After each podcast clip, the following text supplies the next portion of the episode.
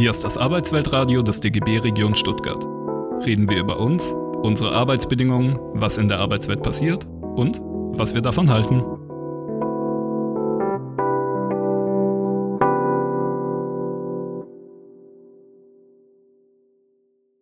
Ja, ähm, wunderbar. Herzlich willkommen und schön, dass das geklappt hat. Leider doch etwas weniger los als erwartet, aber trotzdem schön, dass Sie vier es geschafft haben, hier vorbeizukommen.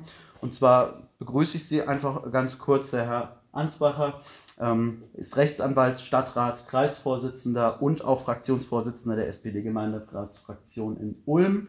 Dann haben wir Frau Schwelling, Ulmer Stadträtin sowie Landesvorsitzende von Bündnis 90 Die Grüne Baden-Württemberg.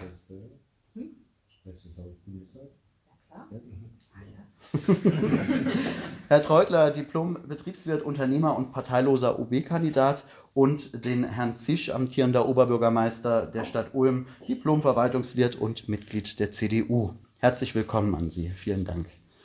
Wir haben ein paar Fragen zusammengestellt, ähm, wo wir uns sehr freuen, wenn Sie auf diese etwas eingehen. Wir hatten gerade schon eine, ähm, Stadt, einen Stadtrundgang ähm, wo es auch um das Thema Leerstand ging, gerade in der Innenstadt und haben einige Objekte angesehen, die auch schon seit vielen Jahren leer stehen oder nicht weiter renoviert, saniert werden.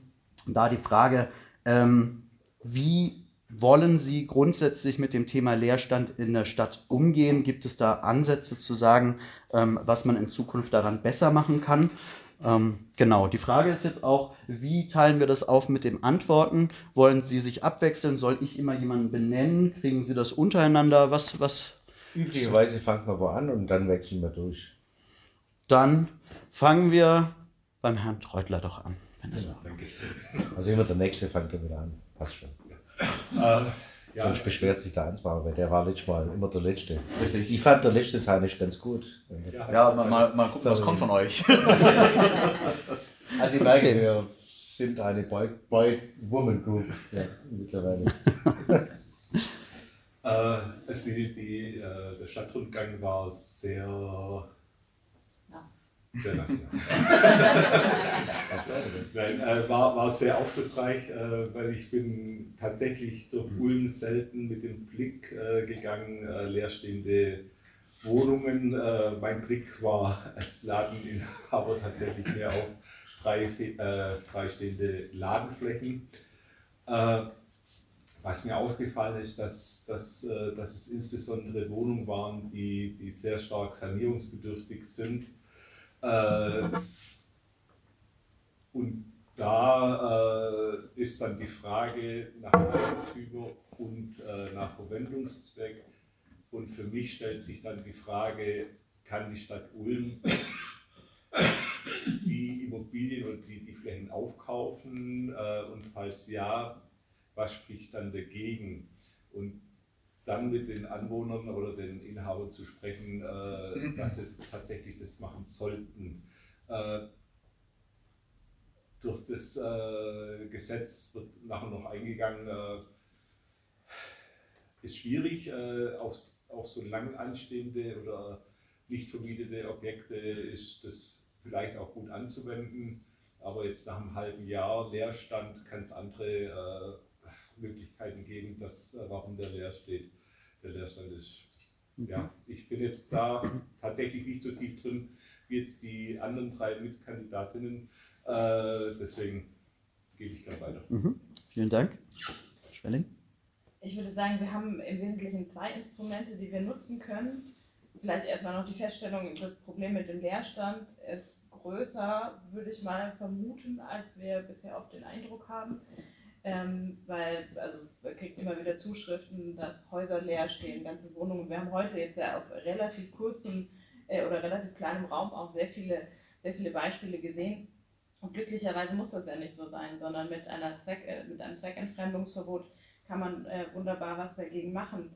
Weil nicht umsonst ähm, sagt das Grundgesetz, das Eigentum auch verpflichtet. Ja? Und gerade in einer Stadt mit Wohnraummangel, wo wir Geflüchtete zum Beispiel in Turnhallen und in, in Messehallen unterbringen müssen und äh, viele Menschen keinen Wohnraum finden, ist es eigentlich, also oder ist es gar nicht eigentlich, sondern ist es nicht in Ordnung, ähm, wenn Menschen ohne gute Gründe ihren Wohnraum leer stehen lassen. Und wenn es gute Gründe gibt, dann das deckt ja die Zweckentfremdungssatzung auch ab, dann kann man das ja begründen, aber oftmals sind es gar nicht so gute Gründe. Ja, wir hatten irgendwie das Beispiel, du hast es erzählt, also ich finde keine Handwerker zehn Jahre lang. Ja, vielleicht hätte man doch äh, irgendwie in zehn Jahren die Chance, welche zu finden. Und das andere ähm, gesetzliche Instrument, das wir haben, das sind die Baugebote. Also auch Brachflächen, die lange nicht bebaut werden, wo Menschen vielleicht auch darauf spekulieren, dass der Grund irgendwann mal noch mehr wert wird. Das ist zum Glück in Ulm kein so ein ganz großes Problem, weil wir ja in der Regel nur da Baurecht schaffen, wo uns die Grundstücke auch gehören. Das heißt, wir versuchen als Stadt da ja mit der Bodenpolitik echt viel zu machen, äh, um sowas zu verhindern. Aber manchmal gibt es eben ähm, Orte, an denen man wirklich lange Jahre dann so eine Brache hat und da kann man mit Baugeboten arbeiten. Ja, weil wir haben ein akutes Problem in dem Bereich und äh, dem sollten wir eindeutig auch entgegentreten mhm. als Politik. Okay, vielen Dank. Ähm, ganz kurz auch noch fürs Publikum, das Zweckentfremdungsverbotsgesetz ist ein Landesgesetz, das besagt, dass nach sechs Monaten Leerstand, also eine Zweckentfremdung vorherrscht, wenn nicht saniert oder renoviert wird und dass dann auch ähm, entsprechend vorgegangen werden kann gegen Leerstand, was jetzt viele dieser Objekte waren, die wir gerade gesehen haben. Vielen Dank. Ähm, Herr Ansbacher, danach Herr Zisch bei der ersten. Ich sehe, das, ich sehe das ähnlich, also weil sich einfach die Situation ähm, immer weiter verschärft, vor allen Dingen auch mit, den, mit dem Zuzug von Geflüchteten, alles, was wir so tagtäglich erleben. Ich, sehe, ich, ich erzähle das immer wieder, aber es stimmt einfach. Ich bin Fachanwalt für Mietrecht und bei mir schlagen viele Mieterinnen und Mieter auf, die sagen, ich muss aus der Wohnung raus, ähm, weil ich entweder aus Eigenbedarf gekündigt werde oder weil ich mir die Miete nicht mehr leisten kann oder aus anderen Gründen. Und wenn es ein gewisses Einkommenssegment äh, umfasst, dann wissen sie nicht, wo sie hin sollen. Und das ist wirklich, also wenn die, wenn die Heimat wegbricht und man ähm, sucht und sucht und sucht und nichts findet, ist das äh, wirklich für die Menschen sehr schwierig, weil Wohnen ja eigentlich, das hört sich etwas überhöht an, aber es ist natürlich ein Menschenrecht ist und Daseinsvorsorge und die Stadt vorsorgen muss. Und wenn es, wir, wir jetzt eine solche Situation haben, wie gerade beschrieben worden ist, sehe ich das auch so, dass wir über die Zweckentfremdung ähm, schauen müssen, ob wir das in den Griff bekommen. Ähm, das Landesgesetz gibt uns die Möglichkeit, als Stadt eine Verordnung zu erlassen und in dieser Verordnung steht dann drin, was gerade gesagt worden ist. Ich halte das mittlerweile auch für vernünftig, weil einfach sich die Situation weiter zuspitzt und wir da handeln müssen. Und es gibt, äh, zwar wurde uns immer gesagt, äh, dieses Thema diskutieren wir im Gemeinderat und im Bauausschuss, dass es nicht zu viel Leerstand gäbe und auch, dass, kein, dass Airbnb in unserer Stadt auch kein großes Problem sei. Ähm, aber ich, da glaube ich, müssen wir nochmal ganz genau hinschauen. Heute haben wir ein paar Punkte gesehen und ich glaube, wenn man da nochmal genau drüber schaut, äh, findet man, glaube ich, mehr, als man eigentlich erwartet. Und selbst wenn es auch nur wenig ist, sollte man das tun. Ein Gegenargument ist immer ähm, zu viel Verwaltungsaufwand für zu wenig Ertrag. Ähm, aber ich glaube, es geht ja auch um die, es geht auch um die Botschaft, die man damit sendet, dass man äh, diesen, diesen Fehlstand korrigiert. Das Bebauungsrecht oder das, das äh, Baugebot können wir festschreiben in Bebauungsplänen. Da können wir sagen, also wenn wir Baurecht schaffen, dann muss dieses, dieses, äh, dieses äh, Gebiet äh, in dieser und jenen Zeit bebaut werden. Und wenn es nicht passiert, dann ist Strafe fällig. Ähm, wie gesagt, das, das ist das zweite Instrument. Wir machen das über unsere Grundstückspolitik immer so, dass wir sagen, wenn wir selber ein Grundstück haben und es vergeben, steht in den Verträgen schon drin, dass man bebauen muss. Ähm, das ist dann auch schon wieder mal ein Druckmittel. Und Gott sei Dank gibt es ja die Ulmer Bodenpolitik, wo wir das machen können. Gott, wir haben ja als Kommune, als Stadt Ulm Gott sei Dank seit langer Zeit diese Möglichkeit auch so zu steuern, wie wir es wie machen und äh, da aber noch mehr, wenn wir nachher nochmal drüber reden, äh, Instrumente auch haben. Also ich glaube schon, dass man das jetzt die Zügel da ein bisschen anziehen muss vor der verschärften Lage, die wir haben und da, ich sehe das auch so. Mhm. Okay, vielen Dank. Zisch. Ich war eigentlich dabei, aber ich kenne die Situation relativ gut und ich habe schon befürchtet, dass ich heute Ihre Minderheitenmeinung vertreten muss. ähm, so mal ganz grundsätzlich. Pass auf, pass auf, hinten hinter dir. Oh. Danke für den. Ja. Vielleicht ganz grundsätzlich. Die, Groß die Debatte, die im Zuge von neues Gesetz, neue Satzung, was äh, gibt der Staat vor, was kann er durchsetzen, wenn er neue Regeln macht. Und ähm, äh, die Zweckentfremdungssatzung, das ist jetzt ein für uns kleines Instrument, was im Einzelfall vielleicht helfen kann. Aber da wage ich immer äh, zu behaupten, dass es zunächst mal nur die Gerichte und die Anwälte ähm, äh, beschäftigt. Und äh, die Frage ist immer, was kommt hinter raus? So. Deshalb bin ich Der Oberbürgermeister selber erlässt keine Satzung, sondern ist eine Sache, die im Gemeinderat debattiert wird. Ich bin ein großer Freund, solche Dinge auch zu debattieren. Ich glaube aber nicht, dass mit so einer Satzung wirklich eine Botschaft, die kann auch andersrum laufen. Also das kann auch anders ankommen. Man sieht es ja in Berlin, da ist noch keine neue Wohnung gebaut worden, nur weil die Debatte stattgefunden hat. Ich glaube, es sind viele einzelne Maßnahmen und äh, wenn ich mir erlauben darf, am Anfang zu sagen, das Problem ist schon, dass wir zurzeit eine Marktsituation, ich sage bewusst Marktsituation, haben, die zurzeit dazu führt, dass gar keiner mehr baut, egal was. Weil die Situation eben gerade so ist, dass ganz viele, die gerne investieren wollen, ähm, sich ähm, scheuen, zurzeit Risiken einzugehen. Das hat Gründe, die wir als Kommune sowieso nicht beeinflussen können, die auch der Bund nicht beeinflussen kann, aber es gibt eben auch und der Herr Scholz hat ja jetzt auch erklärt, dass er mit der Frau Geibitz, dass er da was dran ändern will. Das sagen wir Kommunen seit über einem Jahr. Dass da jetzt was passieren muss, das gibt zumindest den Teil, den wir beeinflussen können. Ich kann daher sicher gerne ins Detail gehen, will jetzt nicht. Oder kann ich schon, aber will jetzt nicht zu lang reden. Dass der Teil zumindest, ähm, äh, dass wir da wirklich Gas geben und das ist Gas geben heißt, Bund, Land und Kommunen müssen Gas geben. Wir müssen überlegen, welche Instrumente wir beschlossen haben in guten Zeiten. Das war ja alles berechtigt und die jetzt vielleicht den einen oder anderen daran hindern zu investieren. Und darum geht es ja oft. Ja. Es geht jetzt nicht, zunächst mal in Ulm nicht darum, dass ähm, aus Wohnraum äh, Gewerberaum wird. Wir haben jetzt keinen Druck beim äh, Thema Gewerbe. Es, es, gibt also keine signifikante Entwicklung, bei der Wohnungen umgenutzt werden in Gewerberaum. Das haben wir nicht. Ja. Sondern es geht wirklich darum, dass jemand investiert und daraus Wohnungen macht. Und da glaube ich, ähm, ist zurzeit die Situation so, dass ganz viele, die gerne investieren würden, es nicht tun. Ganz einfach. So. Und daran was zu ändern, auch wenn es schwer ist. Äh, wir sind ja eine Stadt, eine Region, in der ganz viele gern investieren in ihre eigene Stadt. Das ist ein großer Vorteil, wenn ich in anderen Städten schaue, äh, bis hin in den Osten, ich komme ja viel rum, kenne viele Kollegen, dass die wären froh, sie hätten zunächst mal unsere Ausgangsposition. Dieses Jahr 800 neue Wohnungen, nächstes Jahr 800 neue Wohnungen. Das ist ja ähm, äh, keine Anstrengung des OB allein, sondern das ist eine Anstrengung von allen. Das ist eine gute Entwicklung, aber ab übernächstes Jahr werden wir abbrechen, wenn wir jetzt nicht schaffen, dass wieder investiert wird. So. Warum ich mit staatlichen Instrumenten, die äh, das Eigentumsrecht einschränken, immer ein bisschen äh, ein Störgefühl habe, ist, dass es zunächst mal sich gut anhört, man muss es nur durchsetzen. Und äh, das, da geht es nicht äh, äh, allein um den Verwaltungsaufwand. Es geht schlicht um die Frage, äh, an welcher Stelle binden wir welche Ressourcen und was kommt denn hinten raus. Ja?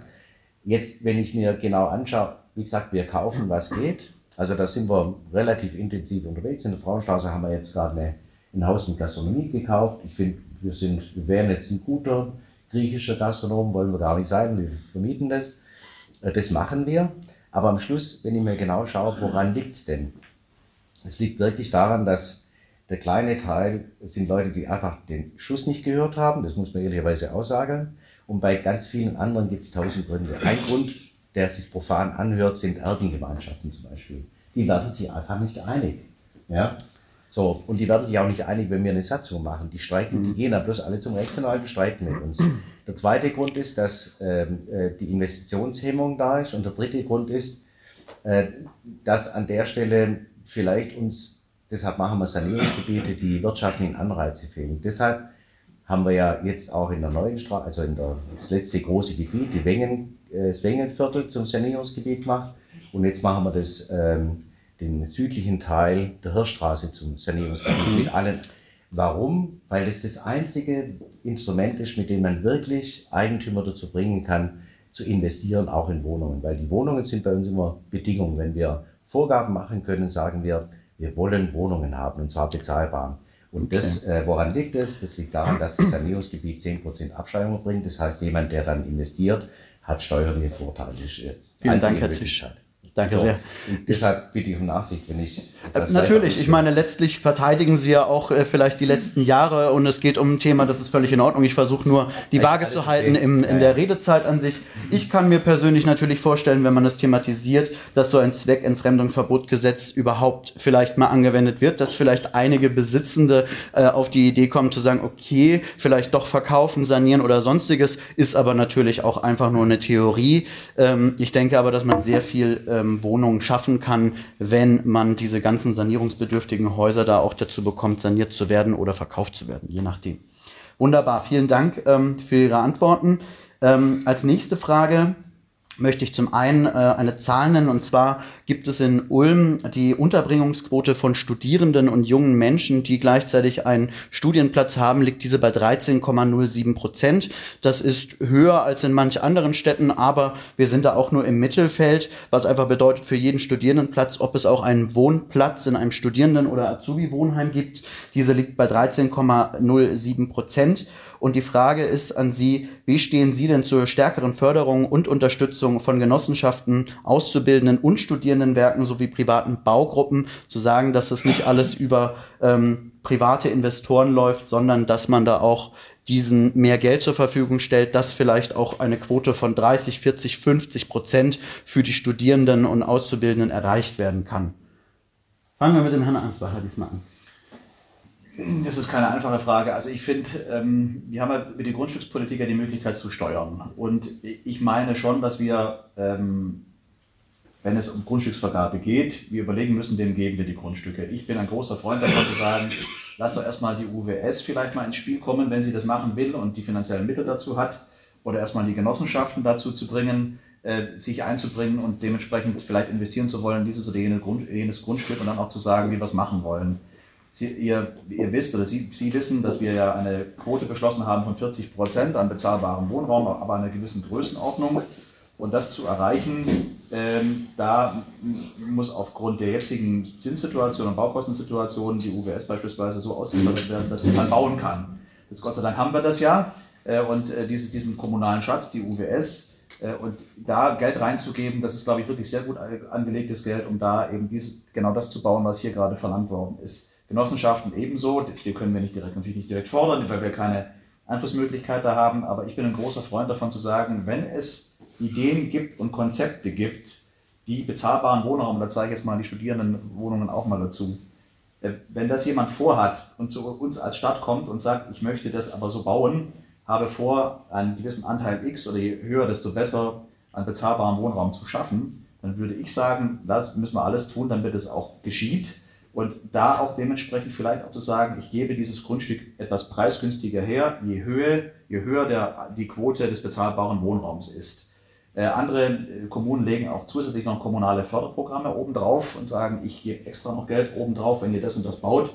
Ähm, wir müssen mit den Genehmigungskosten runter, wenn jemand bezahlbaren Wohnraum baut. Also alles, was wir tun können, äh, um bezahlbaren Wohnraum zu schaffen, müssen wir tun. Da müssen wir wirklich alle mal an einen Tisch sitzen, alle die, die Player, so wie es neudeutsch so heißt, also die ganze Wohnungsbauwirtschaft, die Stadt, äh, die Sozialabteilung, alle, die mit, mit dem Thema zu tun haben, auch private Bauträger, sagen, wie können wir denn als Stadt und wir alle gemeinsam bezahlbaren Wohnraum äh, erstellen und welche, welche Tools hat wer, wie, wo, wann, um das dann zu erreichen. Äh, und ich glaube, es geht über Anreize, es geht über, über diese Grundstückspolitik als Steuerungsmöglichkeit. Da haben wir, glaube ich, gute, gute Möglichkeiten. Also jeder, der den sozialen Aspekt ähm, in seinem Vorhaben trägt, der soll auch bezuschusst werden, in Anführungszeichen, oder zumindest mal ähm, eine, eine Reduzierung des Kaufpreises bekommen. Und kommunale Förder Förderprogramme sollten wir auch dazu auflegen. Dann können wir, glaube ich, das erreichen, was das Ziel ist. Äh, da können wir, glaube ich, dann hinkommen. Äh, Studierendenwerke finanziell zu unterstützen, glaube ich, das ist, können wir, glaube ich, als Kommune gar nicht machen, aber zumindest mal die, die, die Baurechtsmöglichkeiten zu schaffen, wie ich es gerade gesagt habe. Ich glaube, das ist der richtige, der richtige Weg. Mhm. Okay, vielen Dank. Herr Zisch. Also wir finden die Wohnbaupolitik ja nicht neu. Ich will mal sagen, was gerade passiert. Und das ist ja jetzt keine Geschichte, die nur der OB macht, sondern der OB muss koordinieren und die Linien der Verwaltung und der Gesellschaften vorgeben. Wir machen das gerade so. Die US sagt uns, wie viel kann sie in den nächsten Jahren bauen. Wir schauen, an welcher Stelle besteht die Möglichkeit zu bauen und priorisieren dann zugunsten der UWS die Projekte, die für uns besonders interessant sind und die politischen Ziele muss ich jetzt nicht wiederholen. Das passiert und ähm, dann wird ausgerechnet, äh, was braucht die UWS, äh, damit sie das solide machen kann. Und äh, der Betrag, den habe ich schon mal genannt, äh, ist 50 Millionen Eigenkapital, damit die UWS in der Lage ist, das wirtschaftlich zu tun. Eine gesunde UWS ist beste Sozialpolitik. So, das ist der eine Punkt. Bei den Studierenden äh, liegt es auch daran, dass wir relativ viel Heimschläfer haben. Also im Vergleich zu Tübingen oder Stuttgart oder so Äh, das Studierendenwerk ist äh, für uns ein ganz, ganz wichtiger Partner, weil das ist deren Kerngeschäft. Die machen das gut und um ein Beispiel zu nennen, im Mehringer Weg, da wo früher die Tankstelle war, also im unteren Bereich, Bla- Bleicher Haag, da entsteht jetzt zum Beispiel ein neues Projekt des Studierendenwerks. Und wir haben auch bei der UBS äh, schon einen Anteil an Studierenden, die dort kleine Wohnungen bekommen. Das äh, geht, glaube ich, sag mal, sehr pragmatisch. So. Die Frage ist, was kann man tun darüber hinaus? Nur eine Zahl, weil ich soll ja nicht so lange reden. Äh, nur damit Sie es verstehen oder damit man das äh, nachvollziehen kann, wie ich, die Argumentation. Ein Prozent mehr Zinsen bedeutet zwei Euro mehr Miete.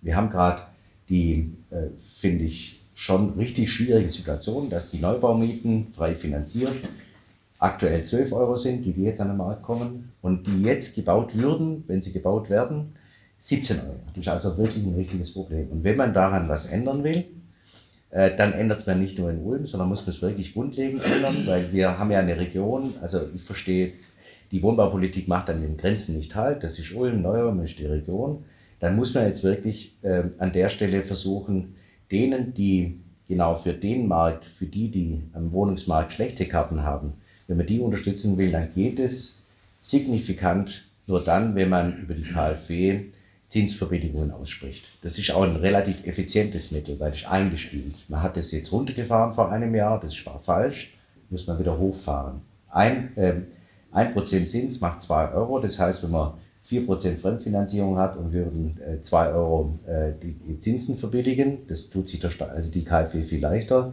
dann hätte man signifikant die Mieten gesenkt und damit auch das Interesse größer gemacht, dass wieder gebaut wird von, von kommunalen Förderprogrammen oder jetzt die Grundstückspreise günstiger machen, dann im Vergleich zu Stuttgart haben wir deutlich günstigere Preise. Deshalb haben wir ja bundesweit rumgereicht mit unserer Bodenpolitik, weil wir an der Stelle, ich sag mal, eine sehr, einen sehr starken Einfluss haben. Und wenn wir günstigere Preise gäben, ja, 740 Euro für Geschosswohnungsbau ist jetzt, da würden die Stuttgarter mit wehenden Fahnen nach Ulm umziehen. Ja. Wenn wir da jetzt 100, 200 Euro äh, runtergingen für ein Projekt, dann zahlt, dann muss ja die Stadt am Schluss das aus anderen Kassen bezahlen. Deshalb bin ich kein großer Freund von lokalen äh, äh, Förderprogrammen, die dann zwei, drei, vier Projekte begünstigen und die anderen, weil sie halt gerade nicht bauen, gehen leer aus. Das halte ich nicht wirklich für gut. Äh, ich halte es für viel besser, Bedingungen zu schaffen, dass wieder gebaut wird und vor allem, dass wieder saniert wird. Deshalb äh, habe ich immer ein bisschen Störgefühl mit großen Förderprogrammen, weil es den Anschein erweckt, dass da viel passiere, aber am Schluss sind es 50 oder 100 Wohnungen äh, und äh, der große Schwung wird nicht raus. Deshalb bin ich da, ich kann Ihnen das sagen, weil Sie sind mit 10% Baukostensenkung, wir haben eine Verdoppelung der Baukosten pro Quadratmeter seit zehn Jahren. 10% weniger Baukosten macht ein bisschen was über 1 Euro aus. Das heißt, der große Schwung ist die Fremdfinanzierung, die Eigenkapitalfinanzierung. Deshalb Eigenkapital in die UBS. Unterstützung der Genossenschaften machen wir ja. ja. Also indem man ihnen beste Bedingungen gibt, den Genossenschaften, dass sie auf unseren Grundstücken gemeinsam diese Ziele erreichen. Das ist der richtige Weg. Aber mit großen Förder- und Subventionsprogrammen, glaube ich, kommen wir nicht weiter. Vielen Dank. Natürlich ist es so, als Anmerkung auch von mir, ähm, Ulm ist mittlerweile auf Platz drei der einkommensstärksten Städte Deutschlands, äh, hat die Zeit dieses Jahr evaluiert und natürlich ist es da, muss es da auch irgendwie eine Möglichkeit geben, Fachkräftemangel auszubilden oder sonst irgendwie zu unterstützen. Ich komme nach dieser Frage direkt auch da nochmal drauf mit einem ähm, direkten Beispiel. Ähm, danke auf jeden Fall schon mal, Frau Schwelling. Wie stehen Sie denn da dazu? Also der Wohnraummangel ist ja sozusagen über die unterschiedlichen Wohnungstypen ungleich verteilt. Und uns fehlen im Besonderen sehr große Wohnungen, also zum Beispiel für Familien, und sehr kleine Wohnungen, zum Beispiel für Studierende, aber ja nicht nur, sondern auch für Menschen, die äh, irgendwie im Alter nicht so viel Geld haben ja, und äh, eben nicht in einer zwei- oder sogar drei Zimmerwohnung leben äh, können oder, oder wollen. Und deswegen ist das natürlich schon eine Frage, wie man auch gerade bei der Grundstücksvergabe steuert, dass eben große Wohnungen gebaut werden und sehr kleine. Weil beides ist für Bauträger eher unattraktiv. Wenn man auf der gleichen Fläche von einer großen Wohnung auch zwei kleinere bauen könnte, dann verdient man damit mehr. Und äh, quasi Küche, Bad und alles äh, an, an Grundeinrichtungen in einer sehr kleinen Wohnung einzurichten, ist dann unverhältnismäßig teuer für viele Bauträger. Also, das, also dass das beides unattraktive Typen sind. Und ich glaube, da könnten wir schon noch mal was machen und gucken ähm, Was machen wir bei den? Plänen. Genau, aber bei der Konzeptvergabe schreiben wir es nicht immer so rein, aber könnte man, also könnte man mal überlegen, ob man das ob man das nicht macht. Oder gezielt auch äh, Wohnungen, die geschnitten sind, dass sie auch als WG funktionieren. Ja, auch das ist ja ähm, gerade für junge Leute eine, eine, also eine super Art zu leben und zu wohnen und äh, hat den Vorteil wiederum, dass man äh, eben nur eine Küche und, und, und ein, vielleicht zwei Bäder braucht. Also da könnten wir durchaus mehr steuern und ich glaube, es wäre auch notwendig tatsächlich, ja, weil also Fachkräftemangel ja, und, und das betrifft ja eben genau auch die Familien, äh, weil oft sind auch die, die großen Familien, das sind also oft die Menschen, die wir eigentlich auch ganz dringend in der Stadt brauchen, ja, also die, die bisher weit einpendeln, weil sie sich Wohnraum in der Stadt nicht leisten können. Und äh, deswegen haben wir an der Stelle auf jeden Fall eine Hausaufgabe. Mhm. Vielen Dank. Auch da ähm, kann man sich vielleicht auch mal überlegen. Ich komme ja selber aus Freiburg, da ist das Mietshäuser-Syndikat auch entstanden und gibt sehr viele Wohnprojekte, was sehr unterstützenswert ist. Ich war sehr erschreckt, dass es in Ulm kein solches Projekt gibt, vielleicht auch darüber mal zu denken. Syndikat ähm, äh, kommt halt ein bisschen komisch daher. naja, ist, ist, ist ein sehr cooles Projekt. Es gibt auch viele andere Vereine, die es unterstützen. Da könnte man auch überlegen, ähm, Baugrundstücke oder sonstiges ähm, vielleicht günstig zur Verfügung zu stellen. Natürlich sind sind die auch abhängig von KfW-Krediten und Zinsen, wie schon gesagt wurde. Aber auch das würde, glaube ich, Ulm sehr auflockern, ähm, wenn solche Projekte angestoßen werden, weil entsprechend Menschen da vielleicht auch sagen, dann gehe ich nach Ulm und versuche so etwas zu etablieren. Herr Treutler. Also ich äh, bin Ausbildungsbetrieb und äh, äh, meine letzte Auszubildende äh, hatte auch das Problem, dass sie spricht keine Wohnung äh, bezahlbar äh, findet, äh, kam auch von außerhalb. Das heißt, äh, sie ist zu ihrem Vater gezogen in eine Einzimmerwohnung, äh, was für alle kein, kein Zustand ist. Äh, das Problem war, zur Buchhändlerin hat zwei Jahre Ausbildungszeit, da dann in eine spezielle Wohnung gehen, wo sie dann sagt, ich habe zwei Jahre Zeit und dann muss ich wieder raus, ist auch wieder ein bisschen schwierig.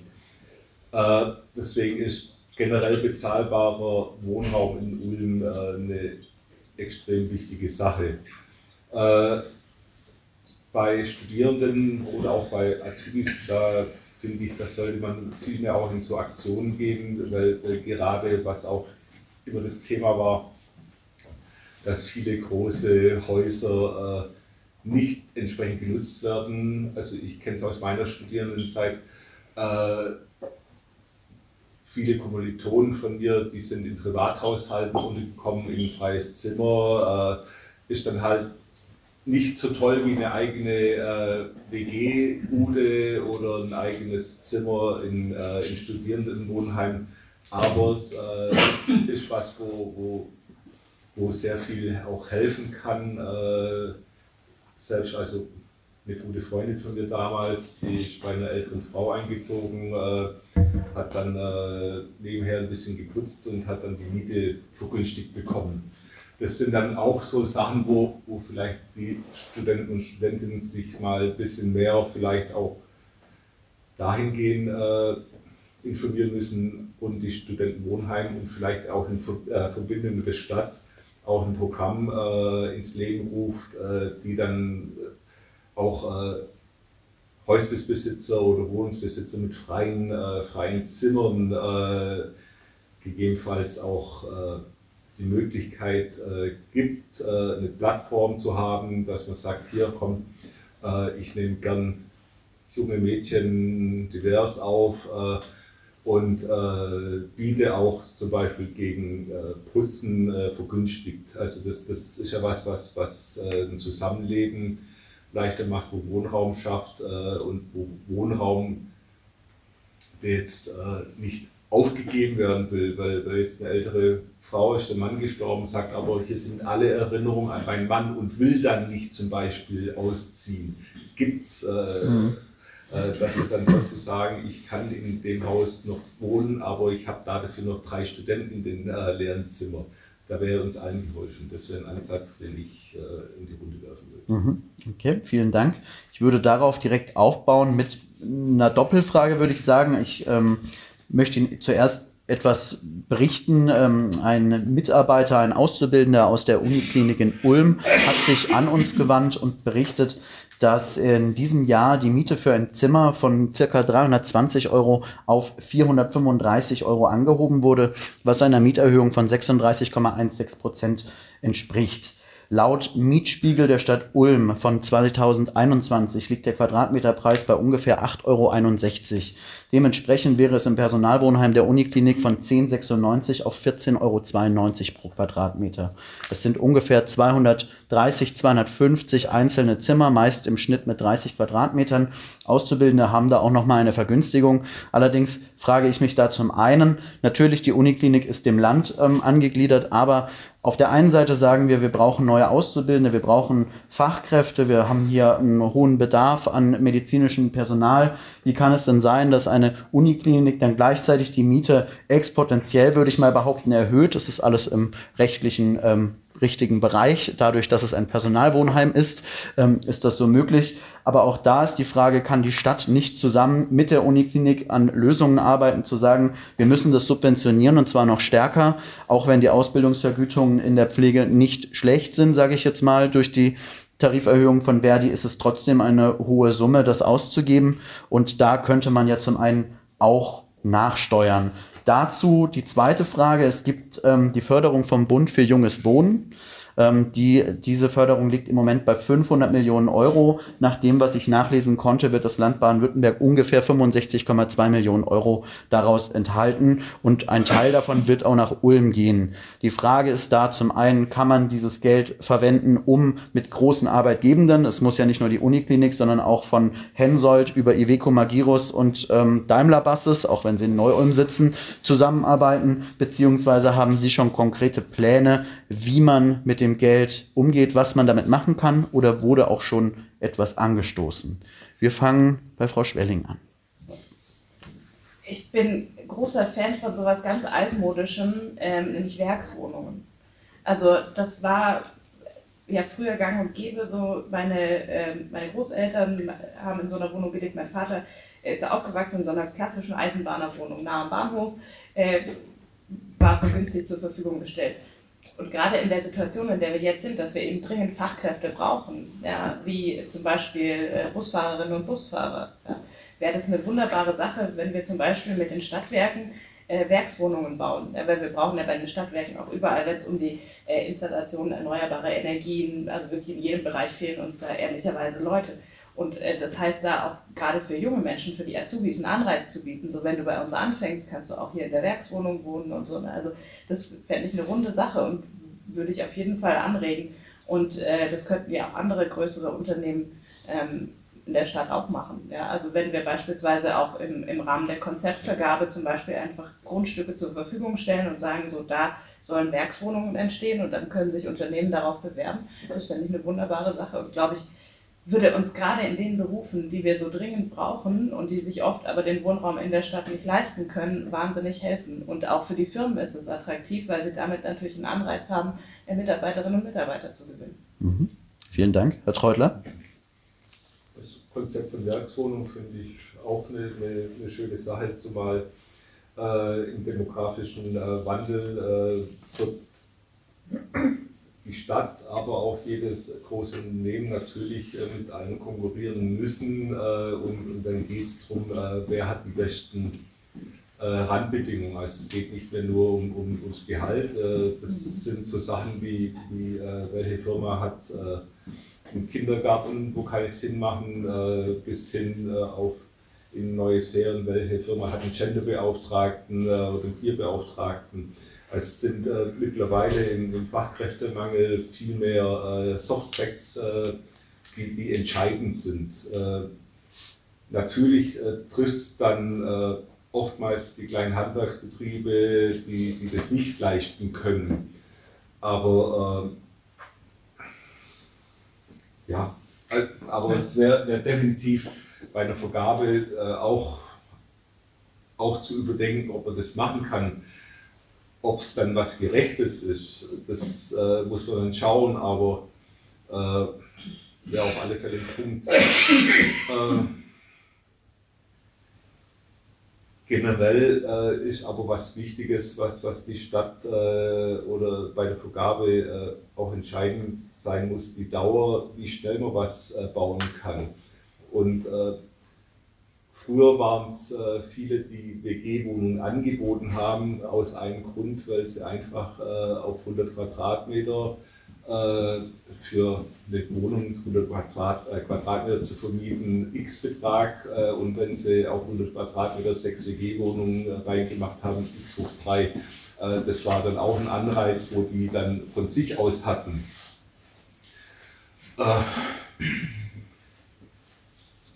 Ja, auf jeden Fall ist es wichtig, mehr bezahlbaren Wohnraum, aber dann ist auch die Frage, brauchten Studierende 30 Quadratmeter Wohnraum zur Verfügung. Also reichen nicht 15 Quadratmeter und eine Gemeinschaftsküche. Also es sind, sind lauter so, so Punkte, die, die dann auch entscheidend sein können. Mhm. Vielen Dank. Ja, klar. Ich will dafür kürzer antworten. Also wenn es, wenn es diese, diese, diese Förderung gibt und wenn da natürlich in Baden-Württemberg und nach Ulm auch was fließen kann, ich weiß nicht, wie viel wir da generieren können, das ist, äh, glaube ich, noch ganz neu. Äh, wenn ich es richtig weiß, dann ähm, müssen wir natürlich gucken, dass wir so viel wie möglich aus diesem Topf herauskommen, holen können. Äh, ich glaube tatsächlich, dass wir ähm, Wohnungsbau Wohnungsbaupolitik auch als Wirtschaftspolitik verstehen müssen, äh, weil es ein Standortfaktor ist.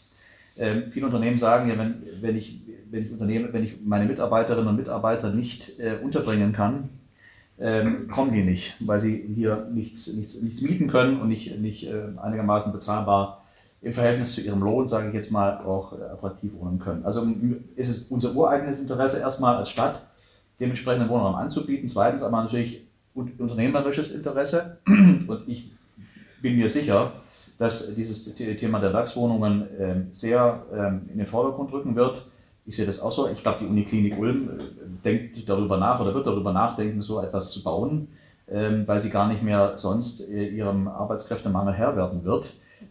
Genauso bei den anderen, bei den anderen äh, großen Unternehmen auch. Die werden sich auch fragen, wie, wie soll ich meine Leute unterbringen? Und das wird ein, großer, ein, großer, ein großes Thema sein. Und ich glaube schon, wir müssen, wenn es ums Thema Bauen geht, natürlich erstmal die Prozesse verschlanken wir müssen die Genehmigungen kürzer machen. Wir haben da einen unglaublichen Wust an Vorschriften. Wir sollten uns auf das zurück besinnen, was tatsächlich notwendig ist äh, und, und Bauen auch serieller und, und einfacher machen. Das wird die notwendige Konsequenz sein, wenn man es überhaupt noch irgendwie äh, also erstellen kann. Also ich glaube, aus diesem Topf müssen wir uns äh, strecken, dass wir die Kohle rausholen können für Ulm, um es mal etwas verknappt zu sagen. Wohnwerkswohnungen, da wird natürlich einiges auf uns zukommen. Die, und die Fläche haben wir ja. Das ist ja immer das große Pfund, dass wir sagen können, da dieses, dieses Areal geben wir dafür zur Verfügung. Und da glaube ich, das wird eine Renaissance der Werkswohnungen sein. Mhm. Wäre wünschenswert. Vielen Dank. Herr Zisch. Also wenn sein Förderprogramm 65 Millionen für ganz Baden-Württemberg ist jetzt nicht viel. Ja? Ähm, das ist in allen ein kleiner Tropfen auf den heißen Stein. Erste Feststellung, Erstmal wurden in den letzten 30, 40 Jahren Werkswohnungen verkauft. Wir haben das in Ulm nie gemacht. Und das ist jetzt äh, Oberbürgermeister. Ich habe die Politik fortgeführt. Ich war schon immer dagegen, dass man das verkauft. Und da waren wir uns in der Stadtpolitik auch immer einig. Wohnungsbaupolitik, äh, vor allem die Bestandshalter UWS und äh, vor allem die Ulmer Heimstädte und die Genossenschaften waren uns immer sozusagen die engsten Verbündeten. Ja? Das ist also jetzt seit 25 Jahren äh, der letzte große Wohnbauschwerpunkt war der, der neue Eselsberg in den 90er Jahren. Und seit 2000, äh, wo ich auch da bin, aber das hat jetzt sozusagen mit meiner Person was zu tun, aber nicht ausschließlich, war das immer unsere Politik. Wir verkaufen nichts, wir sind maßgebender Spieler am Markt, beeinflussen den Markt mit unseren äh, Instrumenten. Wohnpolitik haben wir erklärt, andere haben verkauft, das halte ich für einen Granatefehler, schwäbisch gesagt. Und jetzt stehen wir vor einer Situation, und das war jetzt die konkrete Frage, attraktiver Arbeitgeber, was heißt das? Es gab in den letzten Jahren Fälle, äh, bei denen Unternehmen gesagt haben, wir können uns das vorstellen, das als äh, Werkswohnungen, mit dem Begriff muss man ein bisschen aufpassen, was man damit meint, hm. Äh, aber zunächst mal Wohnungen für Beschäftigte und die haben dann bei uns immer einen Punkt besser. Also die sind sozusagen in der Range, wer bekommt, wer bekommt Grundstücke, sind solche Fälle natürlich, wenn sie kommen, äh, immer bevorzugt und das würden wir auch, also nicht allein der OB entscheidet das, aber das ist bei uns, glaube ich, äh, da muss man nicht streiten drüber. Problem ist ein bisschen bei den Unternehmen, ich erinnere mich über 20 Jahre Diskussion Kinderbetreuung. Äh, ich muss es ein moderner Arbeitgeber machen. Wir sagen ja. Mittlerweile passiert es auch. Vor allem bei den Unternehmen, die abweichende Arbeitszeiten haben, besondere Arbeitszeiten. Uniklinik, Wieland ist so ein neu. Ratio Farm hat es schon immer gemacht. Was ich immer, die waren immer die First Mover. Und man merkt, ja, dass es die, die Kultur des Unternehmens geprägt hat, als moderner Arbeitgeber aufgetreten zu sein. Manche, Arbeit, manche Personalchefs haben da den Schuss noch nicht gehört. Ja, sag's mal ein bisschen provozierend, ohne mhm. weil.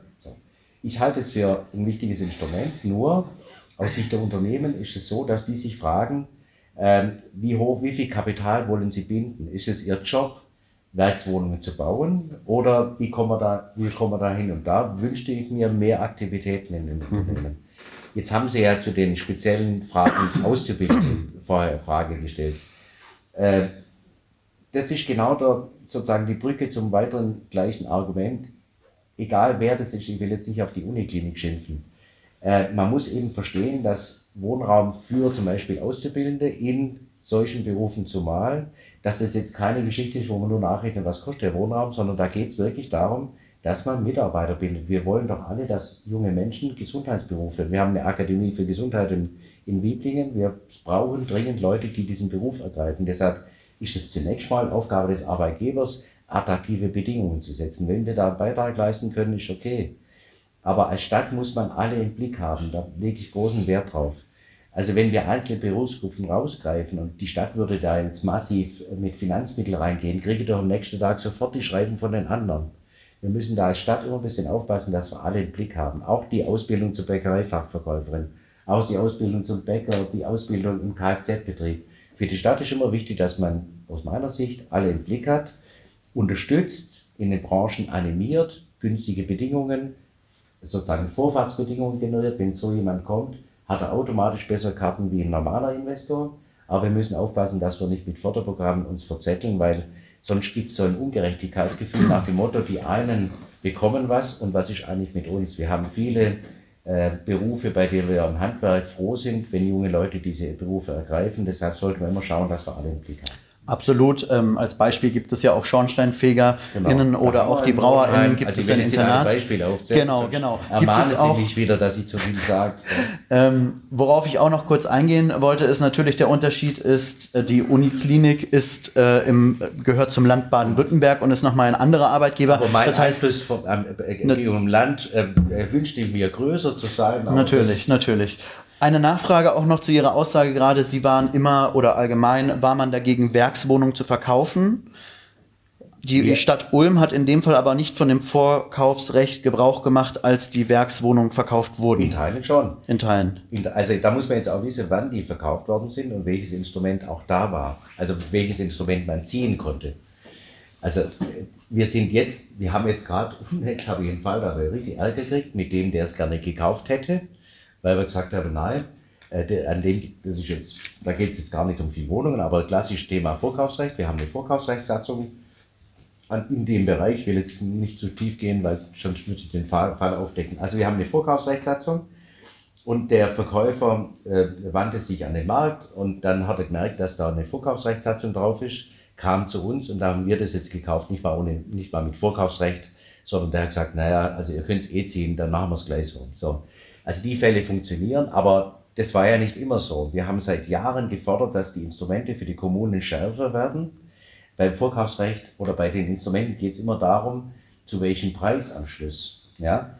Also wenn sich zwei vereinbaren, die sich kennen, ich verkaufe das jetzt für einen völlig überhöhten Preis, machen, machen äh, einen Vertrag beim Notar und dann steigt die Stadt zu diesem Preis ein, dann fühle ich mich beschissen. Mhm, ja? Ja. Deshalb streitet man schon lang, zu welchem Preis können wir dann das Recht in Anspruch nehmen. Und wir sind der Meinung, das muss ein neutraler Preis sein. Also das muss ein Preis sein, der sich nicht daran orientiert, was zwei vereinbaren, sondern was ähm, äh, sachgerecht ist für äh, so einen Fall. Deshalb streitet man dann ziemlich, ziemlich lang schon. Und die Kommunen fordern dort mehr Eingriffsrechte zu vernünftigem Preis, Marktpreis, sonst ist man wieder vor Gericht und streitet nur, ja. zu einem vernünftigen Preis, damit die Stadt äh, im Regelfall weiß, zu welchen Konditionen sie das Vorkaufsrecht ziehen kann und nicht, äh, nicht warten muss, bis zwei sich vereinbart haben, die sie im, im Zweifel abgesprochen haben, um uns dann einen viel zu erhöhten Preis abzuknüpfen. Ja. Das ist jetzt ein sehr triviales Beispiel, aber ich will nur sagen, wo die rechtlichen Probleme sind. Der Herr Anwalt kann das sicher ausführlicher Verstehe. Vielen, vielen Dank auf jeden Fall dafür. Genau da, denke ich, kann man auch den Hebel ansetzen, zu sagen mit den großen Arbeitgebenden, dass sowas wiedergebaut wird. Es muss kein Förderprogramm der Stadt sein. Ich denke, vielen Unternehmen in Ulm geht es sehr, sehr gut, ähm, auch auf internationaler Ebene. Aber das entsprechend anzustoßen und vielleicht mit Planung oder sonstigen zu helfen, wäre, denke ich mal, der erste Schritt. Da komme ich auch direkt zur nächsten Frage. Wir nehmen jetzt natürlich an, Sie sind wiedergewählt worden, Sie sind überraschend gewählt worden, Sie dreien. Sie werden Oberbürgermeister für die nächsten acht Jahre in Ulm. Was wären Ihre ersten drei Maßnahmen innerhalb der ersten zwei Jahre, um konkret für junge Menschen, vor allem Auszubildende, aber auch Studierenden, die Situation in Ulm zu verbessern, sei es mit der Anzahl der Wohnungen, sei es aber auch was den Mietpreis, Attraktivität und ähnliches angeht? Herr Treutler darf diesmal anfangen. Herzlichen Glückwunsch übrigens, Sie sind gewählt in diesem Fall jetzt in diesem Planspiel. Geht von nichts anderem aus. äh, gute Frage. Also ich, ich könnte viele Sachen sagen, was ich machen würde, aber äh, jetzt im Wohnungsbau, äh, wo, wo so viele Punkte sind. Also generell, was ich machen werde, und das betrifft auch den Wohnungsbau.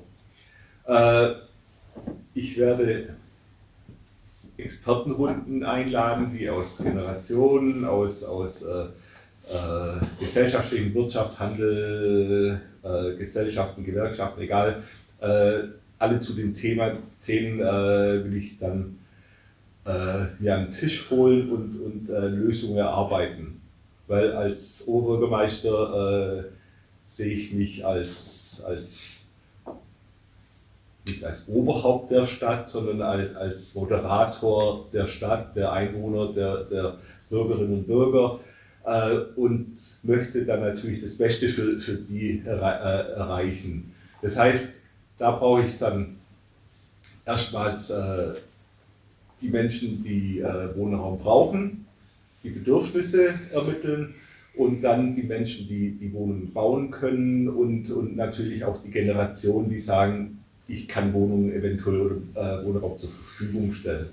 Und anhand von dem möchte ich dann äh, erarbeiten, was geht schnell, welche, was haben wir als Stadt im Petto und was können wir möglichst schnell machen. Also das ist die zweite Sache, die, die ich mir vornehme. Ich schaue mir immer zuerst an, was kann ich schnell umsetzen und was hat den größten Nutzen. Und erst wenn ich gesehen habe, was ist schnell umsetzbar, was hat den größten Nutzen, schaue ich mir an, was ist strategisch sinnvoll für die, für die nahe Zukunft. Äh, und dann gehe ich die großen Brocken an. Aber, aber das Schnellprogramm ist mir immer das äh, Entscheidende, äh, große Auswirkungen, schnell gemacht. Und das ist dann in dem Fall auch im Wohnungsbau äh, oder in, in Vermietung und sonstiges. Äh, vielleicht reicht auch nur mal ein Aufruf äh, oder oder, oder eine Vergünstigung oder äh, wir haben sehr viele Gewerbeflächen, Gewerbeflächen im Wohnraum schaffen, weil äh, es wird ja gefühlt mehr, mehr Bürogebäude gebaut wie Wohn, äh, Wohngebäude und, und es muss ja immer die neueste Technik sein. Äh, und da, das sind die Punkte, die ich machen würde. Mhm. Okay. Vielen Dank. Das war waren jetzt die Fragen. waren die Fragen jetzt, aber die waren nicht auf den Wohnungsbau bezogen, die waren allgemeiner. Nee, auf Wohnungsbau für junge Menschen. Genau, was Ihre ersten drei Maßnahmen sind bei erfolgreicher Wahl für junge Menschen in Ulm es attraktiver zu machen und Wohnraum zu okay. schaffen. Und auch bei Ihnen erst in, in, acht Jahren dann, weil ich würde ja schon für acht Ach so, ja gut, dann kommen wir in 16 Jahren erst Gut, dann haben wir einen Plan für die nächsten 32 Jahre schon, das ist doch super. Der ist altersfestgebunden. Also, weil wer jetzt schon 50, 60 ist, der hat schlechte Karten, wenn er jemand dran steht. Das ist richtig. Also ich glaube, da, da, kann man an, an, vielem anschließen, was vorher schon gesagt worden ist. Es geht um Grundstücke zur Verfügung stellen, Geldmittel bereitstellen ähm, und zu sagen, da soll das hinkommen und die Möglichkeiten eben unserer Grundstückspolitik auszunutzen, die UWS, da haben wir eben die Möglichkeit eben nochmal zu sagen, äh, da will ich diesen jenen Wohnungsbau planen und die UWS die Möglichkeit geben, es zu bauen. Das ist ja sozusagen die direkteste Möglichkeit für uns als Stadt, zu sagen, wir wollen das machen. Ich habe auch das kommunale Wohnungsbauförderprogramm, was ich interessant finde, äh, auch noch angesprochen. Und ähm, ich finde, Wohnungsbau ist so wichtig, dass man eine Stabstelle einrichten muss, ähm, die sich ausschließlich um bezahlbaren Wohnraum und Wohnungsbau in der Kommunalverwaltung kümmert. Es gibt zwar den, den, den, das Baudezernat, aber ich halte Wohnungsbau, und das haben wir vorher schon angesprochen, nicht nur zum Thema ich wohne dort, sondern eben Wirtschaftspolitik spielt da mit rein, Sozialpolitik spielt mit rein, äh, Heimat spielt mit rein äh, und so weiter, dass das ein so wichtiges Thema ist, dass es so angesiedelt werden muss bei der Verwaltung, dass es also wirklich eine zentrale Bedeutung hat. Ähm, Fördermittel haben wir gerade schon gesagt. Oder jetzt die Frage war aber noch weiter gefasst, glaube ich. Oder wie war es nochmal, dass ich auch äh, zu ÖPNV was sagen soll? Oder Nicht, nein, nein, nein, genau. Welche drei Maßnahmen? Okay. Ich habe jetzt das Geld auf jeden Fall rausgehört, was ja auf jeden Fall wichtig ist. Ja, wir, wir, müssen, es bleibt, es bleibt nichts anderes übrig, als zu investieren. Äh, Gott sei Dank geht es uns ja finanziell sehr gut, um eben diese Möglichkeiten auch auszunutzen, um da sozial zu steuern. Also das Grundstücke bereitstellen, UWS ertüchtigen, mit den, Gewerkschaften, äh, mit, den, mit den Genossenschaften sprechen, wo können wir was entwickeln in diesem Bereich, der wichtig ist, mit den Unternehmen sprechen, sagen, ein Konzept entwickeln, lass uns alle zusammenkommen, wo wollt ihr was bauen, wo können wir helfen. Im Übrigen äh, haben wir auch natürlich private Investoren, die dürfen wir nicht vergessen, die ja auch noch äh, Finanzmittel unter Umständen haben und sagen, ich würde gerne mal investieren. Also sollte man mit denen auch mal sprechen, wo können wir denn für euch, wenn, ihr, wenn, wenn es Investitionsmittel gibt, Unternehmen oder reiche Ulmerinnen und Ulmer, die sagen, ich möchte aber dieses Geld so anlegen, dass es auch der Stadt zugutekommt, also bezahlbaren Wohnraum mit diesem Geld investieren, müsste man mit denen auch sprechen und sagen, wie, wie können wir euch das ermöglichen und das wirtschaftliche Risiko abnehmen, beispielsweise bei der Planung. Man könnte die PEG praktisch vielleicht mal überlegen, ob sie nicht ein Konzept entwickelt und sagt, ich entwickle für die privaten äh, Investoren das äh, und dann bringen wir das für euch an den Markt und schreiben es dann aus und verkaufen es dann. Also das wäre eine Möglichkeit, also nicht nur die UWS, das ist das Wichtigste, Grundstück investieren, Geld bereitstellen, alles mögliche Unternehmen, um diese Klientel, die Sie gerade angesprochen haben, die du gerade angesprochen hast, zu bedienen. Da gibt es viele Möglichkeiten, die wir auf Ulmer Ebene haben und es, es wird nicht, wir werden nicht darum, kommen, darum rumkommen, mehr Geld und Beträge zu investieren. Und Gott sei Dank haben wir die Möglichkeit. Okay, vielen Dank. Herr Zisch, Glückwunsch zur Wiederwahl. Deshalb will ich nicht antworten, was ich tun will, wenn ich wiedergewählt werde, sondern was wir schon tun. Mhm. Erstmal die UWS investiert wie noch nie und wir werden alle Bauaufträge, ich habe Botschaft für die Bauwirtschaft, die gerade in Teilen eine große Sorge ist. Die Stadt investiert 300 Millionen Euro insgesamt. Wir werden alle Aufträge, äh, das habe ich schon ein paar Mal erklärt, äh, an den Markt geben und auch bereit sein, die Risiken zu tragen, die andere gerade nicht tragen können. Aber drei Sätze, schnell, ich brauche weder neue Gremien noch äh, einen großen Beraterkreis. Wir haben das Expertenwissen, wir haben ein Umsetzungsdefizit, soweit wir das als Kommune beeinflussen können. Schnell. Also ich mache es wirklich kurz, sonst kriege ich wieder eine Mahnung. Zweitens, günstiger. Wir haben ganz viel in guten Zeiten das Bauen überfrachtet. Auch mit kommunalen Vorschriften und Vorstellungen.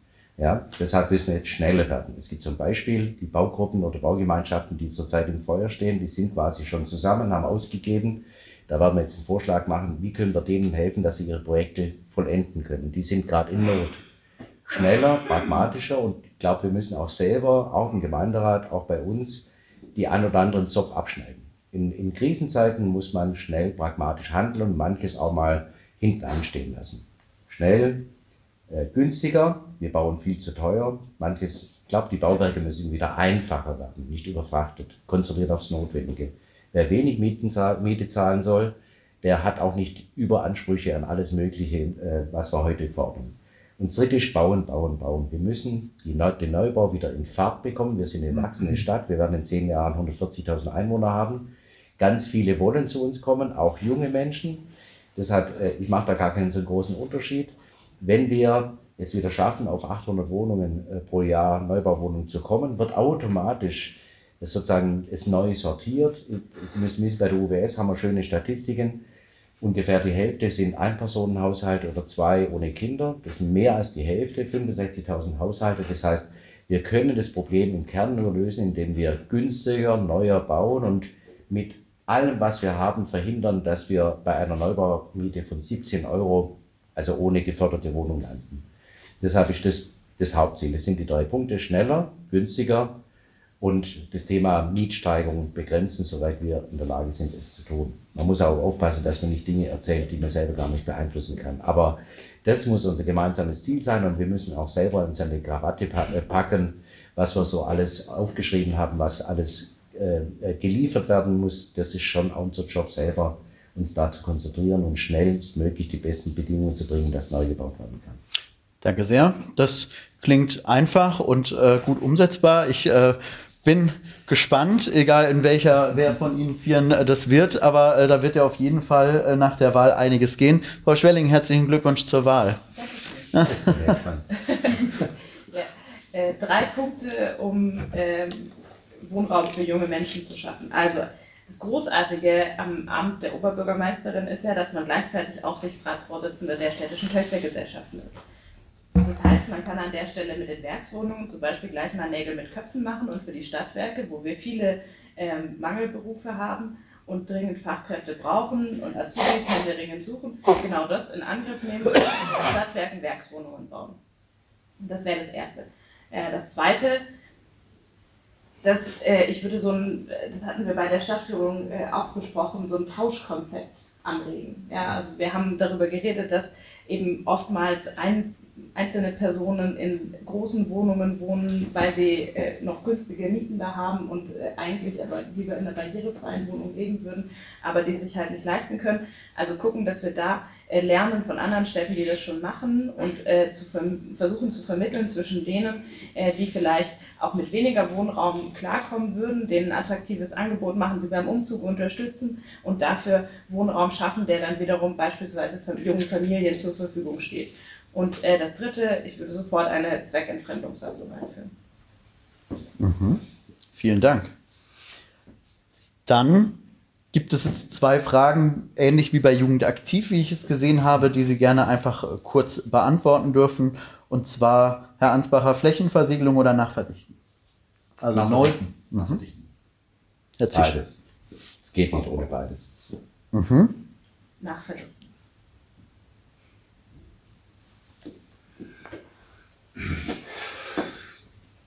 Ich gebe mir Zisch, aber wenn ich eins nehmen muss, sage ich auch nachverdichten. Okay. Herr Zisch, wenn Sie sich jetzt aussuchen müssten zwischen beiden, was würden Sie dann eher nehmen? Nachverdichten. Okay, vielen Dank. Herr Treutler, Neubau oder Sanierung? das ist hart. Das ist, das ist harte, harte Auswahl. Du weißt schon halt, was du dass es halt leicht wird.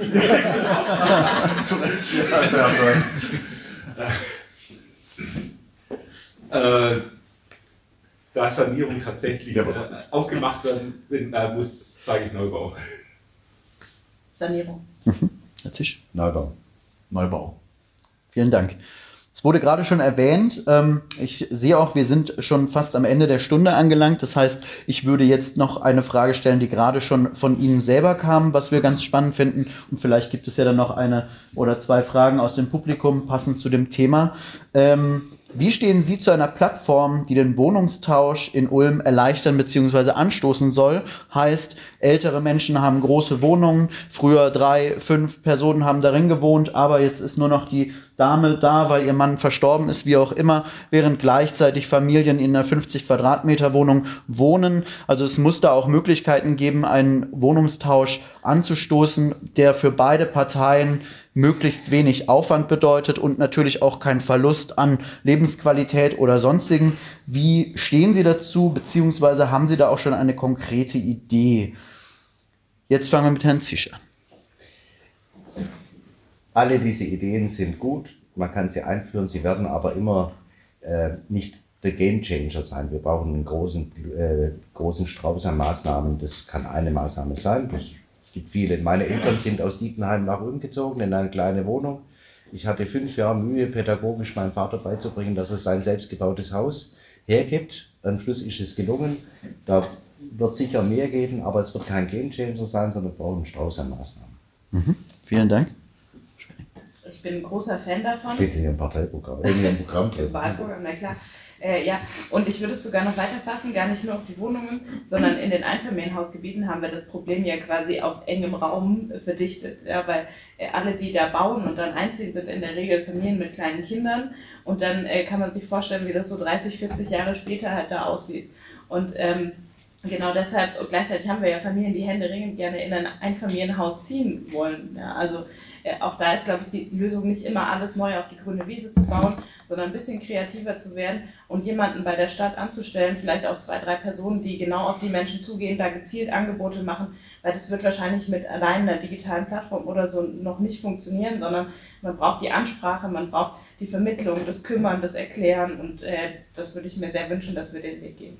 Mhm. Danke sehr vernünftig auf jeden Fall zu unterstützen. Ähm, ich weiß aus eigener Erfahrung, dass ähm, wenn es aufs Praktische geht, dann, dann wird es kritisch. Also wenn man praktisch sagen muss, jetzt, wir, wie läuft das mit dem Umzug tatsächlich beispielsweise ab? Für Ältere ist es immer ein Riesen, eine riesen Herausforderung, wenn man aus den eigenen vier Wänden raus muss und dann aber in eine kleinere Wohnung einziehen muss. Wie, wie, wie schaffe ich das rein, rein faktisch? Also und da die Hilfestellung zu geben und die Angst zu nehmen und zu sagen, wir, wir kriegen das hin, wenn schon mal die Bereitschaft da ist. Ich äh, habe mich dazu entschlossen, das, das Einfamilienhaus aufzugeben.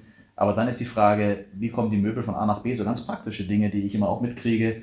Ähm, und was, was, wo geht die Familie dann? Wie, wie tauscht man das dann? Wie kriegt man das alles miteinander praktisch hin? Da braucht man Hilfe und persönliche Ansprache, weil alles Digitale ist äh, natürlich auch mit einer Hürde verbunden, vor allen Dingen für ältere Menschen. Das ist ein Riesenthema. Ähm, man kann alles digital machen, das ist alles toll, aber es gibt viele Menschen, die haben keinen Zugang, die wissen nicht, wie es geht äh, und verlieren sich im Digitalen oder haben überhaupt keinen Zugang. Also muss man schon auch aufsuchen, mal vielleicht auch mal schauen, äh, wer, wer hat ein Riesenhaus und äh, da wohnt eine Person drin, vielleicht kann man da auch mal reden und sagen, wir helfen euch und da braucht man Personen dazu. Das sehe ich auch so. Also es ist ein gutes Instrument, relativ einfach mit persönlicher Ansprache, Überzeugung, praktischer Hilfe. Das ist das Entscheidende dann, um Zug zu ermöglichen. Ich finde das eine gute Idee.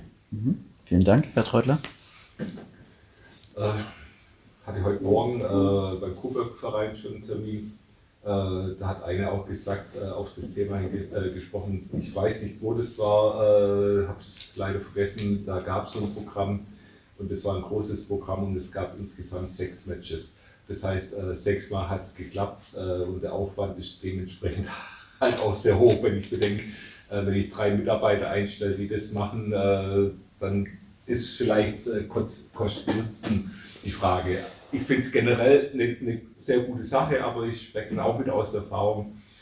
Äh, mein Vater war, war das kleine Reihenhäusle, äh, hätte nie aufgegeben. Also selbst ich, ich habe mein Leben lang versucht, äh, ihn da rauszubekommen. Er hat gesagt, nur über meine Leiche. Äh, und, und so geht es halt bei vielen. Und äh, als als er dann gestorben ist, äh, äh, war es dann so, dass, dass ich äh, für meine Mutter äh, äh, in Bethesda gab es so ein Wohnen auf Zeit, ein tolles Konzept. das muss man dann vielleicht auch mehr, auch vielleicht städtisch implementieren, dass, dass, dass es Wohnanlagen gibt, wo, wo, wo die Menschen dann, die älteren Menschen dann dementsprechend äh, wohnen können, wo, wo auch eine Top-Lage ist, wo, wo, wo dann äh, die Pflege da ist, wo, wo was eine Cafeteria ist, dass, dass es denen leicht gemacht wird, äh, sowas zu machen.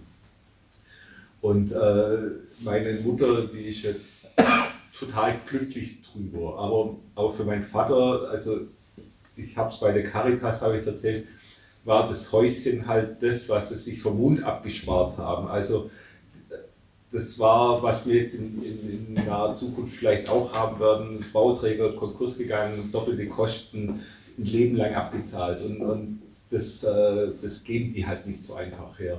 Deswegen äh, auch mit Menschen in der Frauenstraße gesprochen, die über mir gewohnt haben, haben gesagt, die Miete, wo sie da zahlen, kriegst du woanders nicht. Also sie würden gern in, in eine Wohnung gehen, äh, wo sie mit dem Aufzug hochfahren können, aber das, sie können sich schlichtweg nicht leisten. Mhm. Und dann sagen sie, lieber wohne ich halt zu zweit in einer Vierzimmerwohnung anstelle äh, oder alleine von mir aus, anstelle äh, in eine Wohnung zu gehen, die, die altersgerecht ist, aber die, die nicht mehr bezahlbar ist. Und deswegen, da, da sehe ich viel, viel mehr Bedarf darin, aber natürlich äh, ist, ist sowas ein Hilfsmittel und wenn es funktioniert, dann funktioniert es und dann kann es ein tolles Mittel sein, aber ich würde nicht meine ganze Hoffnung draufsetzen.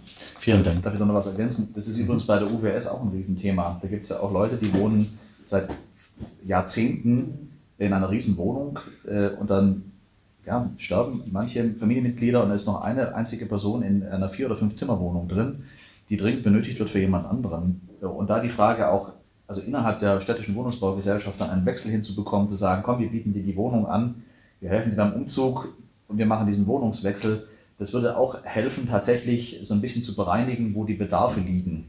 Das hat unglaublich viel mit Heimat zu tun, das haben wir schon gesagt. Und ich bin in dieser Wohnung zu Hause. Bei meiner Großmutter war es auch. Sie haben 50 Jahre in der gleichen Wohnung gewohnt, als sie da raus musste, Depressionen und alles Mögliche. Also da die Angst aber auch zu nehmen und zu helfen, praktisch, das würde, glaube ich, schon ein bisschen was bringen. Das ist keine Riesen, kein Rieseneffekt, aber wir müssen ja alle Hebel in Bewegung setzen. Aber da diese, glaube ich, diese ich, Aktivitäten bei. UBS gibt es ja. Ja. Ich will ein, eine Zahl nennen, weil es bei meinen Eltern auch so war. Die haben ihr Haus verkauft. Heute kriegen sie noch weniger dafür, weil die Sanierungsbedarfe so hoch sind. Und dann fragen die sich, der Kauferlös, sind die Zinsen, die ich dann bekomme, kann ich dann die Miete bezahlen? Ja, das ist die zentrale Frage. Und die wollen dann auch nicht Wohngeld haben. Die sind zu stolz dazu. Das ist ein separates Thema. Da liegen es ökonomisch die großen Themen. Und das andere ist, bei meinem Vater war, die 120 Quadratmeter waren ja mit Möbel voll. Ja. Und kriegt man das fertig, sich auf 75 Quadratmeter zu reduzieren. Also da geht es jetzt nicht zwingend darum, dass man Unterstützung hat. Ganz viele haben aus der Familie Unterstützung. Da geht es um diese Basics. Das Hauptbasic ist, kann ich mir die Miete als Senior, als, als ähm, äh, Paar in der Stadt mit Aufzug, meine Eltern sind super zufrieden, ja, aber kann ich mir das auf Dauer selbstbestimmt aus eigenem Einkommen leisten, ja oder nein? Da steckt so ein bisschen der, äh, das, äh, das Thema drin.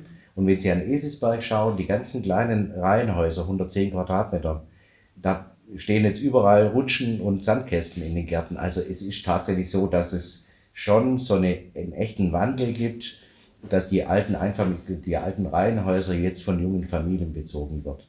So, bei der UBS ist das ein Thema, wo, wo man vielleicht auch noch ein bisschen mehr, also der Druck, der kommt ja dann bei den Fraktionen an, die beschweren sich dann. Da ist schon eine Dogwässer, die will, dass ich aus meiner Wohnung raus bin. Also wäre sie seit 50 Jahren drin, will die mir eigentlich los haben. Also es ist dann auch nicht so einfach, ähm, äh, mit den älteren Menschen da sensibel damit umzugehen. Absolut. Also bezogen war es nicht unbedingt auf das Einfamilienhaus, das selbst gebaut wurde, sondern eben Wohnungen, die so, zu groß sind. Ja. Habe ich selber aus eigener Erfahrung mitbekommen. so. Und natürlich ist es nicht einfach. Ich möchte auch noch mal kurz dazu ergänzen. Also es war nicht ähm, das Ansinnen zu sagen, die Stadt Ulm stellt drei, vier, fünf Mitarbeitende ein, die sich darum kümmern, sondern wenn, dann kann es nur als vernetzendes, ähm, vernetzende Position sein, sei es an Daten zu schauen, wer wohnt alleine und sonstiges, ohne die rauszugeben, um dann auch ins Gespräch zu kommen. Wenn man sieht an Straßenlaternen, dass man die Nummern abreißen kann für eine Familie mit drei Kindern, die händeringend eine Wohnung sucht, dann bin ich mir sicher, dass die sich auch die Mühe machen würde, mit Personen ins Gespräch zu kommen oder vielleicht auch zu helfen beim Umzug. Ist alles Zukunftsmusik, aber ich sehe das jetzt nicht ähm, als eine Aufgabe der Stadt Ulm, dass die sich darum kümmern muss, aber sie kann es anstoßen und auch vielleicht fördern. Genau. ein Riesenthema, nur das ist, das ist wirklich nochmal wichtig. Äh, Entschuldigung, ähm, dass viele ältere Menschen auch gar nicht wissen, dass sie Anspruch auf Grundsicherung haben. Da haben wir ja Oder zu stolz die Kampagne. Ich sag mal, gemeinsam. 86 Prozent wissen gar nicht, dass sie die- diesen Anspruch haben. Und da wäre es ja hilfreich, wenn man schon sagt, im Umzug und so weiter, wenn man da schon darauf hinweist, weil den Anspruch gibt es äh, und viele wissen es ja nicht. Ähm, da gibt es eine, gibt's, eine Kampagne, Gott sei Dank. Kampagne, wir haben ja jetzt im Armutsbericht genau oder im Altersarmut Und das ist genau schon da ein großes Thema. Latte Ja. an Maßnahmen, wo wir versuchen den Leuten zu sagen, also zwei Sätze. Erstens, das Wort arm ist richtig schwierig, weil diese Zuschreibung dem, dem Menschen ein Problem macht zum Thema Selbstbestimmung und Selbstwirksamkeit. Deshalb empfehlen die Forscher, nicht dieses Wort arm zu nehmen, sondern anders auch sprachlich mit den Leuten umzugehen. Ja? Und das andere ist, dass man äh, diesen Stolz überwinden muss. Und das ist in der Kampagne und in vielem, da helfen ja alle mit, auch die ganzen Sozialverbände, wirklich nicht einfach, da sensibel ranzugehen. Wir haben das präsent, also wir aufsuchen eine Sozialarbeit, äh, Sozialorientierung, äh, nähern die Menschen äh, an die Menschen ran, aber da ein Gefühl zu bekommen, das ist äh, dein gutes Recht oder lass dir doch helfen, wir machen das ja gern, damit es dir gut geht. das ist so ein bisschen auch eine Frage, mit welcher Kultur gehen wir auf diese Eltern. Natürlich, ja. Und es kann auch nur ein Teil einer eine, eine kleine Maßnahme von vielen sein, aber es ist bestimmt mal der richtige Ansatz. Ähm, vielen Dank auf jeden Fall für die ausführlichen Antworten. Ähm, gibt es denn sonst noch aus dem Publikum, ich sehe schon zwei, ähm, die sich strecken, äh, die mit dem Thema sich natürlich auch befassen, Fragen? Dann würde ich gerne bei dir hinten einmal anfangen. Ich würde alle drei einmal dran nehmen, wenn es in Ordnung ist vom zeitlichen her. Und genau, ja. Erste Frage, darf ich als Genosse du sagen? Ja. Genau, also du bist ja auch in Freiburg. Ich war in Freiburg, habe da schon einen Wahlkampf gemacht, früher mit dem Günter Rausch gegen den Dieter Salomon, der bei den Grünen ist, aber ich glaube, Persons Matter. Ich glaube, das ist eine ganz, ganz starke äh, persönliche Frage und eine Frage der Kommune natürlich. Und in Freiburg war ja ein riesengroßer sozusagen zivilgesellschaftlicher, fast schon Aufstand gegen diese äh, Wohnungsverkäufe. Und wir haben das quasi damals auch zum, zum Thema gemacht. Ja. Und ich will eine Frage stellen, gerade an, an Sie, Herr Zisch, ja. Weil, ich kenne das verstanden, bei aller Liebe, ich komme halt aus dem linken Lager und früher aus dem radikalen linken Lager. Wenn Sie sagen, das, das Wort Syndikat stößt Ihnen auf, kann ich verstanden. Das war nur ein Spaß. Das okay, aber ein guter Spaß. Äh, manche Leute nennen das vielleicht auch ernster, dieses Ressentiment gegen anarchistische äh, sozusagen Wurzeln von, von Wohnungskultur. Was ich sagen will, das Markante und Schöne daran ist ja, dass Eigentum eigentlich nur noch daran gebunden ist, dass ich da wohne. Und das schöne Zweite ist auch, ich habe Leute, die wollen wirklich zusammen wohnen und die wollen teilweise auch unternehmerisch und sozial engagiert quasi was zusammen machen. Zum Beispiel ähm, in der Vauban dieses ähm, große Ding, wo früher die Kaserne drin waren, der, das sind einfach Leute, die, die machen was. Ja?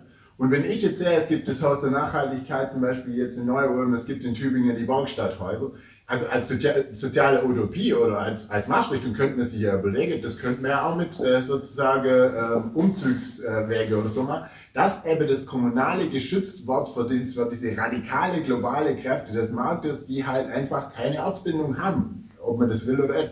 Und deswegen fände ich halt, der sozialdemokratische Ansatz muss auch darauf zurückgreifen, dass es einfach Kulturen gibt. Die gibt es sowohl in Grüne als auch in sozialdemokratischen Milieu. Und übrigens auch die Christen sind ja eigentlich auch Gemeinschaftsmenschen. Ist das eigentlich? Also es gibt ja auch viele Menschen, die Eigentum sehr stark beschützen von christlicher Seite. Und ich glaube halt, Eigentum ist erstmal die Würde des Menschen. Und wenn ich sehe, dass alle Leute so behandelt werden wie, ah, oh, jetzt müssen wir die flexibel irgendwie, das finde ich gegen die Menschenwürde. Und mein Punkt ist auch noch, äh, Bürgerrechte vor Menschenrechte. Deswegen kann man Menschen nicht wie äh, Verfügungsmaße von irgendwelchen politischen Planungen behandeln, sondern die müssen halt einfach die in Deutschland aufbaut, die haben das Recht, dass sie ein würdiges Alter haben. Aber mein Punkt ist, gibt es mehr Möglichkeiten, diese Kultur von, von der Jugend, aber auch von politischen, vielleicht auch kleinere Gruppe aufzunehmen und die zu unterstützen, bei dem, was sie eh schon seit 20, 30, 40 Jahren machen? Also beim Syndikat, wisse, wir sind ja sehr offen, was diese Formen anbetrifft. Mehrgenerationenhäuser, wir unterstützen das ja. Zurzeit retten wir die eher, weil sie gerade ökonomisch in Schwierigkeiten sind. Und in Tübingen und in Freiburg, soweit die richtig informiert sind, ist es auch keine klassische Armutsbekämpfung, wenn man sich die äh, Einkommen der Beteiligten, die dort zusammenwirken.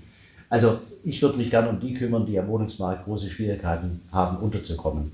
Wir sind da offen, also da kann ich mir jetzt nicht erinnern, dass wir letzte Paar irgendwas abgelehnt haben. Wir sind gerade bloß eher dabei, äh, die Dinge ähm, noch zu retten, weil ganz viele dieser Gemeinschaftsprojekte gerade in ökonomischen Schwierigkeiten sind. Deshalb. Ähm, ich habe mit dem Wort Syndikat kein Problem, äh, aber eigentlich ist das ein Mittelstandsthema. Also wenn ich mir die Baugemeinschaften anschaue, sind es jetzt nicht die, wo ich glaube, wo, wir sozialpolitisch unterwegs sein sollen, aber wenn jemand das machen will und zusammenkommt und, wir, und die Bedingungen erfüllt, ja, dann ist das für mich okay. Ich sehe da keinen Gegensatz. Aber es ist keine Armutsbekämpfung und keine Sozialpolitik die, die da drin sind, das sind besser verdient. Zum Teil, zum Teil schon, ja. Äh, was ja, ich mir vorstellen kann, ist ähm, eine Unterstützung, wie zum Beispiel in Mannheim, das alte ähm, Kasernengelände der US Army. Ja. Da gab es auch einen bestimmten Bereich, der genau für solche Genossenschaften, Syndikate auch ähm, abgegeben wurde. Ich kenne auch jemanden, der da selber mit involviert war. Das ist natürlich auch ein guter Ansatz zu sagen, so und so viel Prozent stellen wir bereit. Also Sowas haben wir ja. Im Weinberg oben haben wir genau diese Grundstücke. Also da haben wir genau diese Angebote gemacht äh, ob die jetzt Syndikat heißen oder Baugeber, ist ja wurscht. Da haben wir genau diese Angebote gemacht und die sind auch genutzt worden. Ein Teil wird realisiert und der andere Teil ist halt gerade in, in, in Not. Okay. Ich hoffe, dass es mittelfristig, dass Ich wir bin hier auch froh, das dass er nicht mit dem sozialen Kapitalismus anfangen Ich hoffe natürlich auch sehr, dass wir das Mietshäuser-Syndikat auch irgendwann hier in Ulm ähm, begrüßen dürfen. Ähm, sei es, dass wir es so nennen oder anders, aber genau, das würde mich sehr freuen, gerade weil auch Freiburg und Tübingen gar nicht so weit sind. Äh, Matthias hatte auch eine Frage. Und danach auf der Jan. Ja, ähm, mein Punkt wäre, man muss jetzt nicht auf Teufel komm raus bauen, bauen, bauen. Wir brauchen nicht nur Häuser, wir brauchen bezahlbare Häuser und Wohnungen. Also nur bauen hilft meiner Meinung nach nicht. Und vor allem sollten wir auch schauen, dass die Sachen, die im Moment günstig sind, auch günstig bleiben und nicht teurer werden. Also das Bezahlbare erhalten. Ähm, da gab es jetzt doch in München den Fall, äh, recht günstiges Mietshaus, acht Parteien drin, so Altstadt, äh, ja, Altbau, sage ich mal. Eine Sache, die wahrscheinlich in nächster Zeit sehr oft passieren wird, ist, das wird vererbt. Die besitzende Generation stirbt gerade so ein bisschen. Ja, das. Gefühl wurde vererbt und jetzt kommen die Erben auf die Idee, ha, damit kann man ja Geld verdienen in München. Eine Sache, die sicherlich in Ulm auch passieren wird. Und jetzt kamen aber die Mietparteien, diese acht Parteien da drin, auf die Idee, kaufen wir doch das Ding einfach selber. Kaufen wir das unseren Vermietern ab, die damit jetzt halt Geld verdienen wollen. Ähm, bis die sich organisiert haben und jetzt nach Krediten anklopfen überall, und da kommen wir wahrscheinlich zum Syndikatsmodell auch wieder, vergeht so viel Zeit, da denken sich die Erben, ja, wir brauchen letztes Geld, das, das verscheppern wir auf dem Markt. In München ist jetzt Folgendes passiert, da hat doch der Stadtrat beschlossen, wir steigen als Bürgen ein. Wir gehen dazwischen, geben das Geld direkt an die Mieter in die Gemeinschaft, damit die das sofort kaufen können, damit auch die Eigentümer dann nicht lang warten müssen, weil sonst kommen die auf andere Ideen und fordern dann das Geld äh, auf längere Sicht von den Mietsparteien, Mietkauf dann zurück. Da springt also die Stadt mehr oder weniger ein, damit, damit die Mieter für den Kauf schnell werden. Weil die brauchen sonst zu lange. Gibt es jetzt seit August in München diese Satzung, dass die da einspringen können. Klappt auch. Wäre Ja, sowas für Ulm denkbar? Das ist vielleicht eine Frage an alle. Darf ich rechtlich argumentieren? Also da bin ich nicht sicher, ob das rechtlich hält, weil die Stadt nicht Bank sein darf. Mich hat es ja auch gewundert. Bürger würde ich, also da hätte ich, wir haben die Themen öfters, vor allem in, in Krisen oder in schwierigen Situationen, dass wir gern äh, einspringen. Da gibt es äh, viele Fälle. Und da habe ich rechtliche Zweifel. Wenn die jetzt eine Satzung gemacht haben, bin ich gespannt, wie viele Fälle dann daraus entstehen und ob die vor Gericht alle standhalten. Ich sage es nur, das ist rechtlich, äh, die Stadt darf nicht Bank sein und sie darf keinem Privaten, das ist EU-Beihilferecht, da gibt es also von der EU äh, überall Regelungen dazu. Wir haben ständig Probleme, wenn wir Bürger sind für Vereine oder für andere, das machen wir ja regelmäßig oder geben Darlehen, haben wir ständig rechtliche äh, Probleme, ob wir das überhaupt dürfen oder nicht. Was wir diesen München gemacht haben, okay, von mir aus, aber ob sie es dann nachher durchsetzen können, ist die andere Frage. Es gibt, ja, es gibt ja für diese Leute da drin, die schauen ja dem, dem Abgrund ins Auge. Ja? Ja, ja, verstehe das. Das, Der das Anlass sind wir uns völlig einig. jetzt wird es auf den Markt geworfen. Beim Anlass sind wir uns völlig einig. Dann ist das Vorkaufsrecht das richtige Instrument und da fordern wir, dass wir Vorkaufsrecht sozusagen bessere Instrumente an die Hand bekommen, damit wir das ziehen können. Muss man halt vorher Satzung machen. Ja? Und man muss dem, aber dann höre ich wieder auf mit langen Vortrag, weil alles kann man, also es ist nicht eindimensional. Was wir jetzt auch wieder gezogen haben, war, dass wir sagen, wir machen einen Aufstellungsbeschluss für den Bebauungsplan und sagen, Bursche, wenn du meinst, mit dem Grundstück jetzt spekulieren zu wollen, also die haben ja dann auch vor, es ausmusten zu wollen, dann machen wir einen Aufstellungsbeschluss und haben dann eine bestimmte Zeit, können den, ich sag mal, ein bisschen ärgern, indem wir sagen, äh, solange das Verfahren läuft, kannst du jetzt erstmal gar nichts machen oder du kommst zu uns und wir einigen uns. Ja, und dann einigen wir uns eben zu den Bedingungen, die wir im Gemeinderat formulieren. Also es gibt mehrere Instrumente, wie man gegen Spekulanten vorgehen kann. Die Spekulanten haben in der Regel sehr gute Rechtsanwälte, also muss man sie warm erzählen und nicht jedes Instrument funktioniert. Ja. Aber es gibt schon andere Instrumente auch, wie man äh, dem entgegnen kann. Und zum Beispiel ein Aufstellungsbeschluss, Bebauungsplan, Einfall kennen die beiden. Äh, da, da wissen wir genau, dass wir am Schluss schlechte Karte haben, aber wir machen es trotzdem. Ja. Gibt es von Ihnen dreien auch noch eine Sorry, Antwort ich dazu? da- Oder? Vernünftig natürlich, wenn das geht. Sichert das ja den Bestand. Also da wird keiner von uns was dagegen haben, wenn es geht. Also ich Ich muss bloß rechtlich zulässig sein. wenn es München Das macht. ist ja doch mal eine Investition, die die Stadt treffen würde. Das sind schon ein paar Millionen, was so Hosten in der Münchner Innenstadt kostet. Ja, aber Ja, und auf der anderen Seite hat man ja den Immobiliengegenwert, äh, du dann es dagegen dürfen. Ja, das also muss, das- aber man muss sich anschauen, wie das rechtlich konstruiert ist. Und sonst in solchen Fällen einfach selber kaufen und vermieten. Also das machen wir ja auch durchaus immer Ja. wieder, dass wir als Stadt Gebäude kaufen, auch als Stadt und die dann äh, durch die OWS vermieten werden. Also um das Beispiel zu nennen, da geht man hin und sagt, pass auf, äh, wenn du jetzt das Ding ausmachst willst, dann brauchst du ein neues Baurecht, du brauchst jemanden von uns, der da mithilft. Das machen wir nicht. Ja?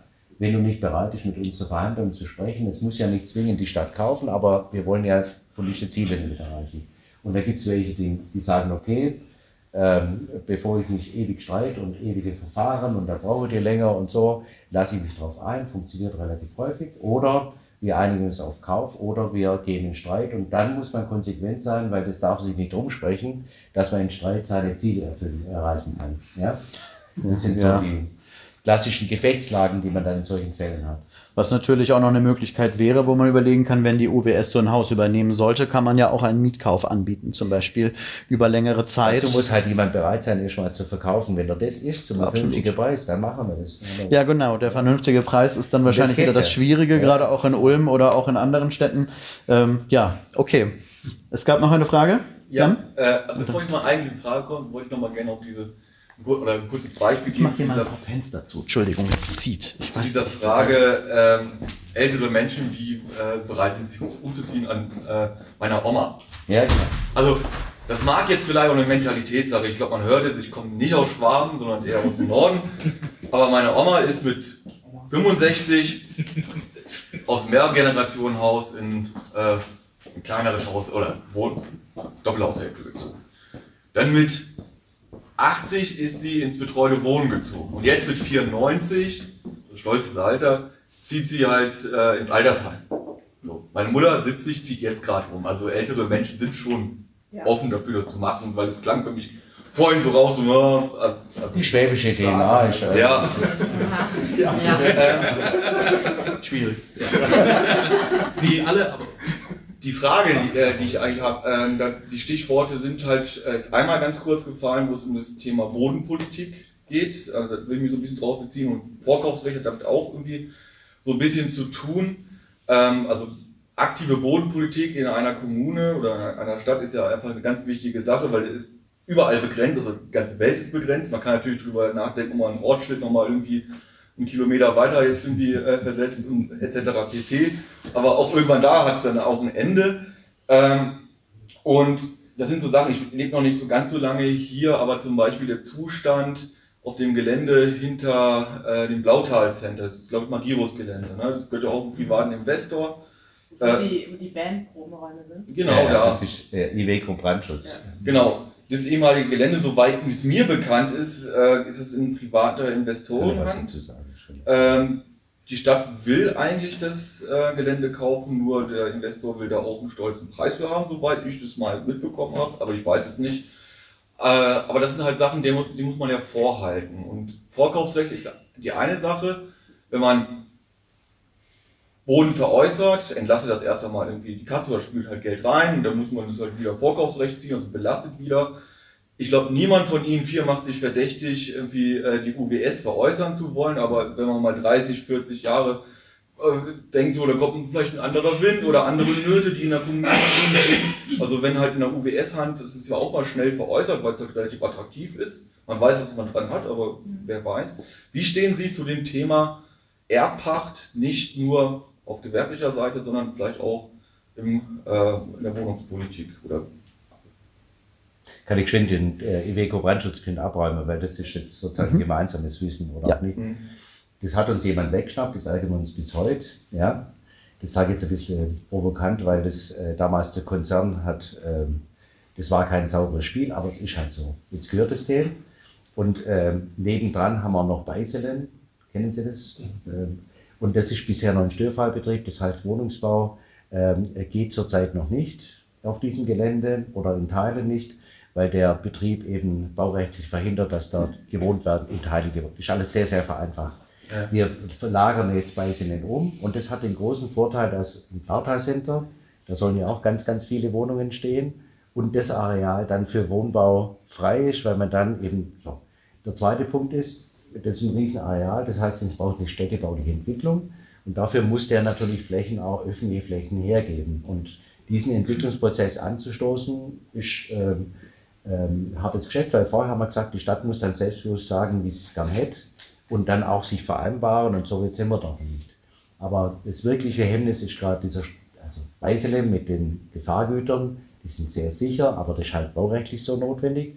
Und wenn äh, verlagert ist, dann glaube ich, kommen wir da einen Schritt weiter. Aber was uns damals geärgert hat, dass Iveco-Konzern das äh, unter Bedingungen, die wir nicht schön gefunden haben, mal ganz vorsichtig gesagt, an den veräußert hat, wir hätten da gern selber zugeschlagen. Da eine Verständnisfrage direkt dazu. Also da gibt es jetzt, ähm, da gibt's jetzt diese baurechtlichen Maßnahmen, um zu verhindern, dass da jemand was tut, was glaube nicht in unserem Interesse ist. Aber das will ich jetzt nicht öffentlich groß sagen. Ja. Da auch als Nachfrage ja. zum Verständnis, die Stadt Ulm hat das Vorkaufsrecht. Wieso kann das einfach so ausgehebelt werden, indem es an einen privaten Investor verkauft wird? Das ist ja jetzt schon über zehn Jahre her. Mhm. Deshalb sage ich immer, man muss immer auch schauen, zu welchem Zeitpunkt ist was passiert. Ähm, wir machen das heute auch an. Ich will es gar nicht so weit ausführen. Das ist eben passiert, hat uns sehr geärgert. Und jetzt wollen wir da eine ordentliche städtebauliche Entwicklung, die unsere Ziele mit erfüllt die mit privaten Investor das auch ermöglicht. Vielleicht gibt es auch die Möglichkeit, das dann wieder äh, das, äh, zu kaufen, wer weiß. Das ist der aktuelle Stand. Mhm. Und Blautal Center, das ist eine Geschichte, die uns sehr gefällt, weil wenn da jetzt jemand richtig äh, in Wohnen und in ein gemischtes Quartier einsteigt, also Mischung zwischen Gewerbe und, und Wohnen, dann glaube ich, äh, glaube 400 Wohnungen sind, äh, stehen da am Horizont, dann wäre das ein echter Schritt voran mhm. und würde so eine äh, immer mehr schwierig werdende Immobilie wieder aufwerten zu einer guten Geschichte. Ja. Zum Thema Erbpacht. Ähm, ich bin ein großer Fan davon. Mhm. Weil es ein, ein Mittel ist, Grundstücke billiger herzugeben und, äh, und eine Möglichkeit zu geben, auch was ich vorher gesagt habe, wenn das Grundstück einigermaßen billig, preisgünstig hergegeben wird, da auch das, die Finanzierung so zu konstruieren, dass man eben äh, auch billiger oder bezahlbaren Wohnraum dadurch erstellen kann. Ähm, ich glaube, da sind wir noch nicht am Ende, welche Möglichkeiten wir mit Erbaupacht haben. Das müssen wir weiter ausbauen und alle Möglichkeiten ziehen, die wir da haben. Ich finde, das ist ein sehr spannendes Thema und wird in Ulm, glaube ich, noch relativ zurückhaltend äh, ausgeführt. Ähm, da, da spielt die Musik in der nächsten Zeit, da bin ich mir ziemlich sicher. Also ich bin ein großer Freund davon, von der rechtlichen Konstruktion und von der Möglichkeit, wie man bezahlbaren Wohnraum damit schaffen kann. Da sind wir noch nicht am Ende. Ich, das muss man, dieses, dieses Instrument muss man, glaube ich, noch weiter spielen. Mhm. Und das die ganz kurz und knapp. ich, bin gegen, ich bin nicht der Meinung, dass das der Game Changer ist, weil es einschränkt die Teil der Investoren. Es, ist, es sind äh, nur ein Teil bereit, für eine bestimmte Zeit nur Eigentum zu erwerben. Und die Finanzierungsfragen, die sich dahinter stellen, sind auch nicht trivial. Also das kann man im Einzelfall machen, wo es passt, aber es ist kein äh, Modell für äh, einen großen Schub im Wohnungsbau. Da bin ich einfach anderer Meinung. Ja wir haben so ein bisschen zwei Herausforderungen an der Stelle. Also die erste ist quasi, äh, dass das für, für viele, die bauen, wichtig ist, dass sie das Grundstück als Sicherheit haben, äh, um auch bei der Bank Kredite ja. zu bekommen. Also das ist diese Finanzierungsfrage. Und das zweite ist, dass wir in Ulm ganz viele Sachen gar nicht über äh, so klassische Baugesetzgebung regeln und Bebauungspläne, sondern über die Kaufverträge. Genau. Also wir schreiben immer in die Kaufverträge die Sachen rein, wie dass die Leute bis wann sie gebaut haben müssen, dass sie 40 Prozent geförderten Wohnraum haben und also Sachen. Also das ist ein viel stärkeres Instrument tatsächlich auch, als wir das auf der politischen Ebene haben. Und äh, das würden wir natürlich in dem Fall aus der Hand geben. Und das muss man dann abwägen, ob das, ähm, ob das sinnvoll ist. Ist eine Lösung im Einzelfall, okay, aber keine breite. Ja, man, hält, man hält die Hand drauf.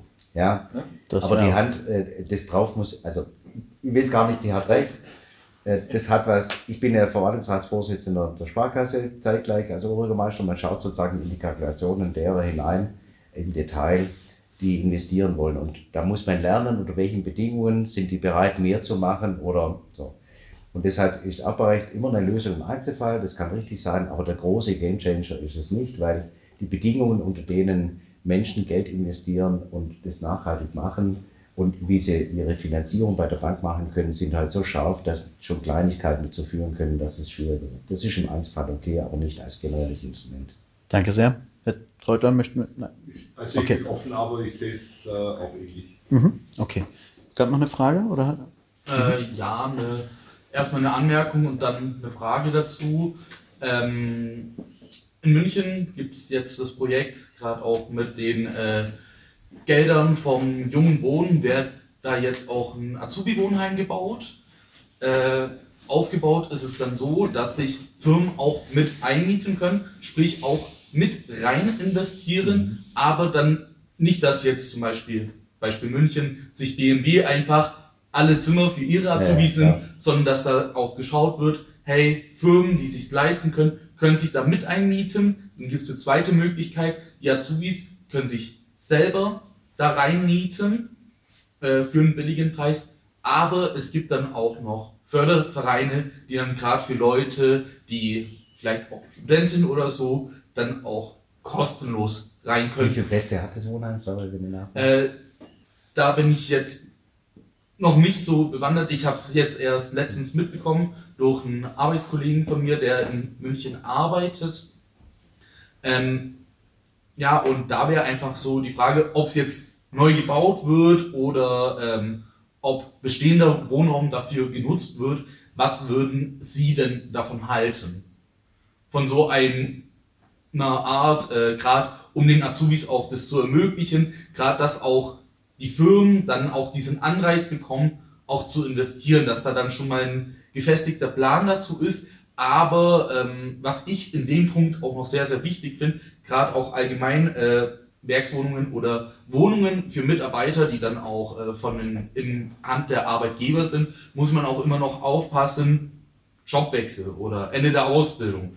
Bis wann muss man dann draußen sein aus der Wohnung und auch äh, die Abhängigkeit davon, weil es doch sehr schnell, ich sage es jetzt mal hart, in eine äh, abartige Abhängigkeit oder auch moderne Sklaverei gehen kann, dass halt die ähm, ja, Arbeitsrecht dann nicht unbedingt so groß gesehen wird, weil wenn ich meinen Job verliere, verliere ich gleichzeitig auch meine Wohnung. Das wollte ich dazu einfach noch mit Also rein. ich glaube, keiner von uns würde jetzt da äh, sagen, da machen wir nicht mit. Wenn jemand kommt und sagt, ein sauberes Konzept hat und das Konzept auch transparent macht und es Firmen gibt, die mitmachen, dann wären wir, glaube ich, die Letzten, die sagen, da sind wir nicht dabei. Dazu gibt es immer die Möglichkeit, Grundstücke verfügbar zu machen, ja? Äh, weil wir ja gerade das Problem haben, dass äh, zu wenig gebaut wird. Es muss nur sauber sein. Also es müssen verlässliche Partner sein, die auch damit transparent umgehen. Da wäre vielleicht die IHK vielleicht mal auch ein Ansprechpartner, der, äh, die ja praktisch der mit IHK-Mitglied als, äh, als Händler.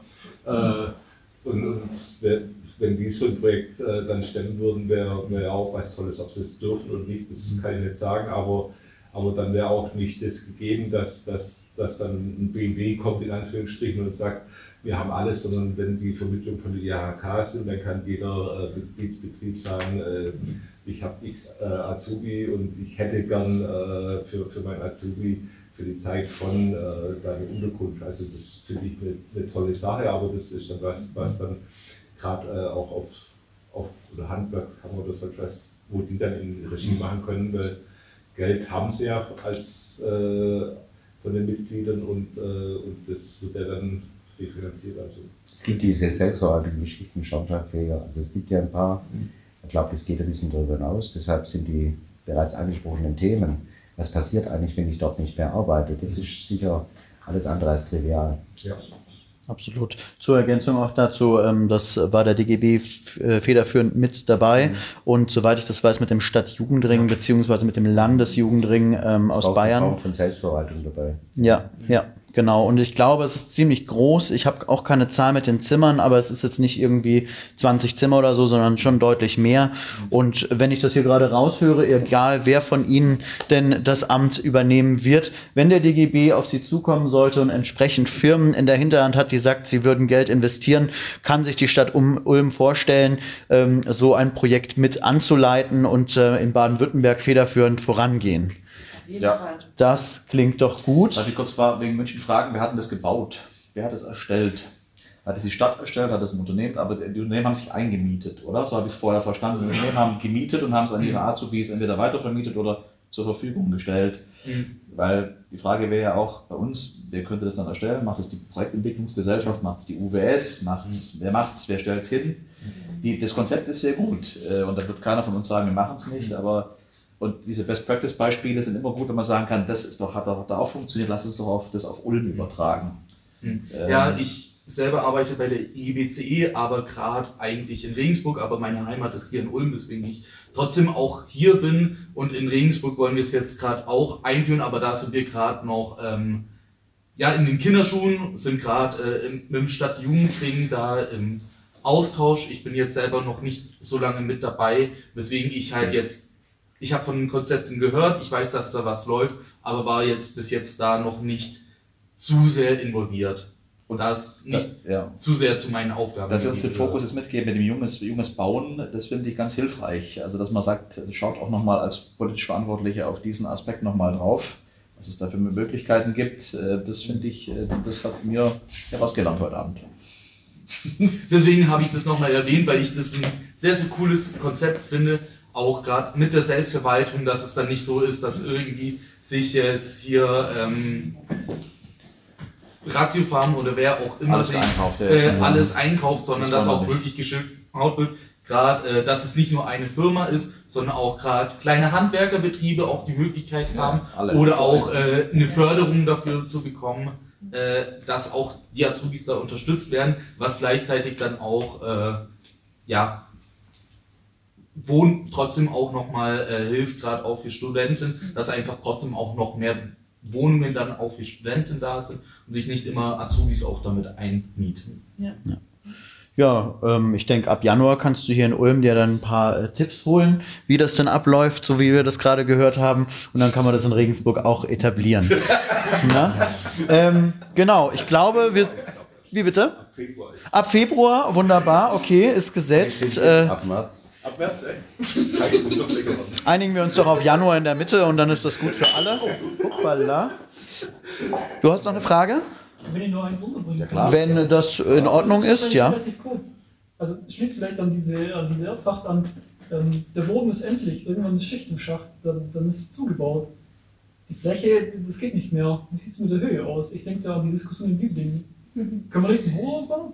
Äh, In die Höhe bauen ist richtig, aber äh, ein Thema, was wir heute noch nicht angesprochen haben, ist natürlich, dass wir ähm, massiven Protesten ausgesetzt sind und dass man dann halt auch hinstehen muss und sagt, machen wir trotzdem. Und äh, das ist ein Problem Hermannsgarten, ja, äh, also da könnte man jetzt ein Teil des äh, Wohnungsbaus in der Nachverdichtung ist, dass man dann schon erhebliche Mühe hat, äh, gegen äh, Widerstände solche Projekte durchzusetzen. Und in die Höhe gibt es einen weiteren Punkt. Ab acht Stockwerke wird es teuer, weil dann eben Brandschutz und so äh, Das ist das ein Hochhaus, Bauwerk das deutlich heißt höher Hochhaus dann gewertet und dann Also wird es das, das Thema Höhe ist jetzt keine Frage des kommunalpolitischen Willens, sondern ist eine Frage der kommunalpolitischen Durchsetzung. Und da gab es ja in Lieblingen heftigste Genau. Widerstände. Also da, und vor allen Dingen, und das, das finde ich ganz, das finde ich echt bedenklich. Wenn wir immer sagen, also die UWS soll da was hinbauen und da kommt viel bezahlbarer Wohnraum hin, dann wird mit bezahlbarer Wohnraum ein gewisses soziales Klientel verbunden, das schmuddelig ist. Ich sag's mal so. Aber genau das Gegenteil. Und das finde ich, das, da muss man wirklich dagegen arbeiten, weil da in der, bei UWS wohnen nicht nur solche und nicht nur solche, sondern da wohnen viele. Zwei Drittel sind Ja, und äh, das- haben ein Einkommen. Dieses, diesen Zungenschlag rauszubringen, das, das ist, glaube ich, das Entscheidende, weil da, da kursieren, also ich war in Lieblingen und habe mir das angehört, alles Mögliche mit diesen ganzen Sachen da. Da werden Vorurteile gespielt auf unterster Schublade und das, das dürfen wir nicht zulassen. Das geht, das geht überhaupt nicht. Und wir müssen, wir, wir werden, das hast du richtig gesagt, in die Höhe gehen müssen. Wir werden auch Parkplätze be- überbauen müssen irgendwann mal. Ja? Schwieriges Äh, Thema. Wir werden aber auch in die Ortschaften gehen müssen mit der UWS. Wenn, wir, wenn ich in den Ortschaften bin, dann heißt es auch, äh, warum kriegen wir eigentlich keine UWS-Bauten? Die, klar, die UWS muss wirtschaftlich bauen, aber wir müssen, wir dürfen nicht nur in der Innenstadt uns äh, umschauen. Die, die Ortschaften haben auch dieses Thema mit bezahlbarem Wohnraum. Da muss auch gemietet werden oder Mietwohnungsbau äh, ge geschehen. Und ähm, wie gesagt, diese Hochhausdiskussion in Lieblingen war sinnbildlich für vieles, was wir machen. Und in Hermannsgarten auch, da ist es niedriger, aber auch beengt. In, in Eschwiesen war es auch so.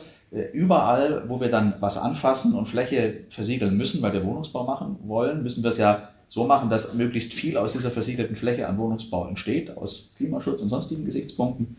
Und dann diese, diese soziale Schublade dazu ziehen, das finde ich unmöglich. Und da müssen wir aufpassen. Natürlich gibt es wie bei allen Mieterinnen und Mietern immer Schwierigkeiten oder gute und schlechte, aber diesen, diesen Zungenschlag müssen wir da rauskriegen aus dieser ganzen Geschichte. Sonst schaffen wir das Zusammenleben nicht. Und die Diskussion wird immer aufgeregter und erhitzter und schwieriger.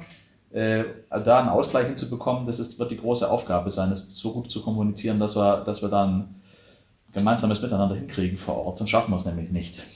Also ist ein Problem nicht der kommunalpolitischen Willens, sondern der kommunalpolitischen Durchsetzung. Man muss Und der Kommunikation. Haben wir mehr, deutlich mehr als die Hälfte der Mieterinnen und Mieter bei UBS haben ein eigenes Einkommen. Der Anteil der Transferleistungsempfänger ist bei äh, Schlag mich tot 17 Prozent oder so. Äh, und der Pensionär, der, äh, das ist der kleinere Teil.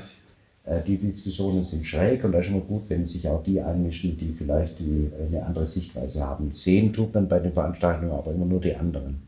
Deshalb ist Einmischen von jungen Menschen, von Leuten, die eine andere Meinung haben und zu diesen Bürgerversammlungen hingehen und eine andere Meinung auch kundtun, das ist ein, wäre wichtig. Es mischen sich zu wenig ein, die vielleicht auch eine andere Meinung haben. Es melden sich immer nur die, die nicht äh, Verdichtung wollen und die, die eine Wohnung brauchen, die sind nie da. Deshalb gibt es immer eine Koalition derer, die da sind und die schon versorgt sind und die, die nicht versorgt sind und die sagen, Leute, wir brauchen neue Wohnungen, es ist wichtig, dass wir das tun, die fehlen bei den Bürgerversammlungen oft. Übrigens auch Bürgerversammlungen zum Thema Geflüchtete und Ja, genau. das war genauso. Genau das war so. genauso übel und schwierig. äh, Und das, das, äh, da waren nur die da, die maulen, aber die, die helfen wollen, waren nicht da und haben gesagt, wir kriegen das schon miteinander hin. Ja, und die, aber die das, zündeln und die Stimmung versauen, das sind dann ein paar wenige und das ist einfach nicht gut. Deshalb äh, ist das eine Frage der kommunalpolitischen Durchsetzung. Und mal die Frage in die Runde, würden Ja. Sie es durchsetzen? Ich sag mal aus Vernunft gegen Gründen gegen den Populismus, der halt da auftaucht, dann im Sinne von Sie brauchen dann halt- die auf meinem Parkplatz. Sie sind halt im öffentlichen Verfahren und die Durchsetzung, äh, also bei den Türmle, das hat uns 4 Millionen gekostet, da gab es dann bis zum, die letzte Instanz wurde bemüht und dann ging man noch zum Petitionsausschuss. Ja?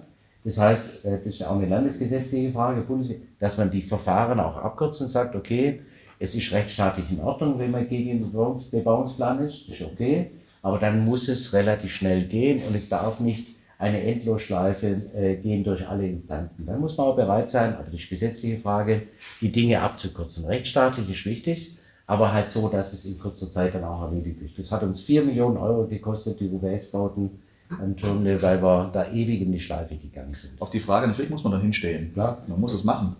Und da muss man äh, vor allen Dingen kommunizieren. Das ist der entscheidende Punkt. Solche, solche Themen muss man mit, miteinander besprechen äh, und auch Vorurteile abbauen, weil da alle Leute immer auf den Bäumen sind und eine, wir haben, da gibt es eine Streitkultur, die finde ich nicht gut, ja, weil das massiv polarisiert, gegeneinander die Schwächsten gegen die Schwachen ausspielt, das finde ich unmöglich. Und da müssen wir schon gucken, dass wir das miteinander hinkriegen. Es, es gibt da Ängste, die bestehen und die kann man nur versuchen, in der Kommunikation abzubauen. Da muss man aber zuhören. Und man muss das Schritt für Schritt machen. Also weil die Vorstellung der Leute, was ein Hochhaus ist, die ist halt so wie das Universumscenter am Egen. Oder Tannenplatz. Genau, und ich verstehe, dass man das jetzt nicht unbedingt direkt vor seiner Nase haben will, aber irgendwie zu zeigen, dass äh, Hochhäuser heutzutage anders aussehen, dass wir, man nicht die Fehler der Vergangenheit wiederholt und nochmal so bauen würde, äh, das muss man jetzt halt irgendwie so Schritt für Schritt mit guten Beispielen zeigen und dann könnte ich mir vorstellen, dass diese Debatte sich auch ein bisschen beruhigt. Die waren Liebling zwei Jahre lang, alle waren einverstanden und ganz kurz vor Torschluss kam der Protest. Also es war nicht so, dass es nicht mit allen diskutiert worden ist. Nur Ja, die das man Blöde bei den, bei den äh, Widerständen ist immer, die kommen kurz vor Torschluss. Dann wacht der Paar auf und dann wird es ganz laut. Und die Bemerkung, das hätte man jetzt seit zwei Jahren im, im Stadtentwicklungskonzept Lieblingen diskutiert. Man hätte es in mehreren Gremien vorgestellt, gibt schöne Pläne, die schön bunt sind. Also wo man einfach, ähm, die, deshalb geht es auch um Verfahren.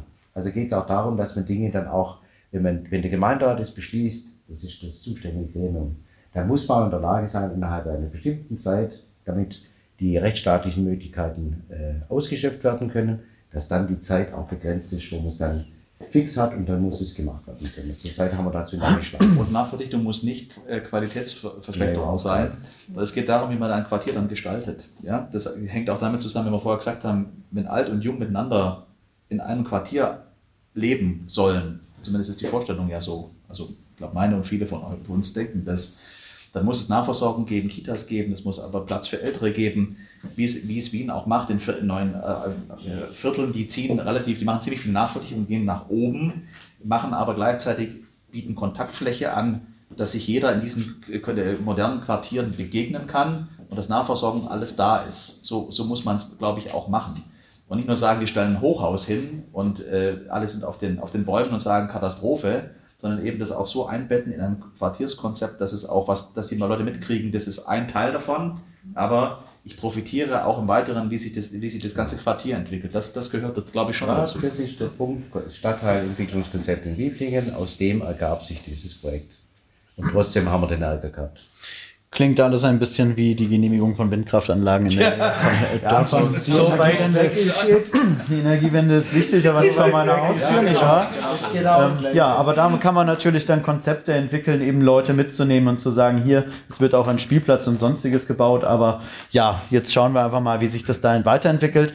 Ähm, Sie haben gerade auf die Uhr geschaut, haben wir noch Zeit für eine weitere Frage oder müssen Sie los? Sie haben noch einen Folgetermin. Ja. Ja, das ist in Ordnung. Dann würde ich jetzt auch einfach sagen, ähm, es hätte jetzt noch eine Frage gegeben, aber ich denke einfach, wir sind, ich weiß nicht, halb sieben oder was wir jetzt. Zehn vor sieben. Nicht schlecht, zwei Stunden, sehr schön. Ähm, genau, ich kann mich bedanken an alle, die hier waren, aber vor allem auch an die vier ähm, Oberbürgermeister in, in Spee. Wir werden sehen, was im Dezember dann tatsächlich äh, dabei kommt.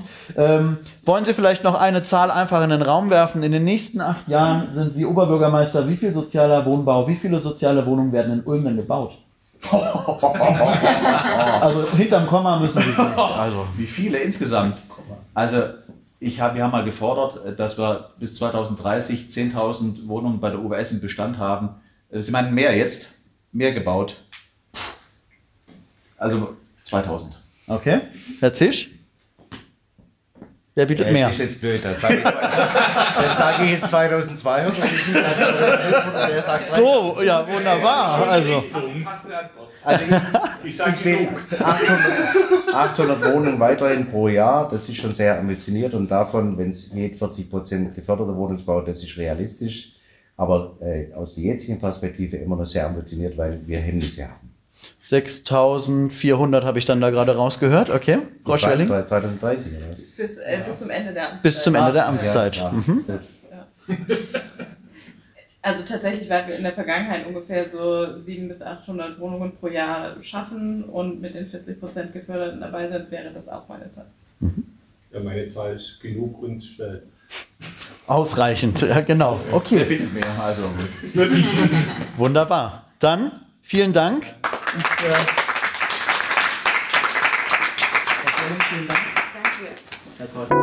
Das war das Arbeitsweltradio des DGB Region Stuttgart. Mehr Infos, Videos und alle Folgen findet ihr auf dem YouTube-Kanal. Folgt uns auch auf Instagram, Twitter und Facebook.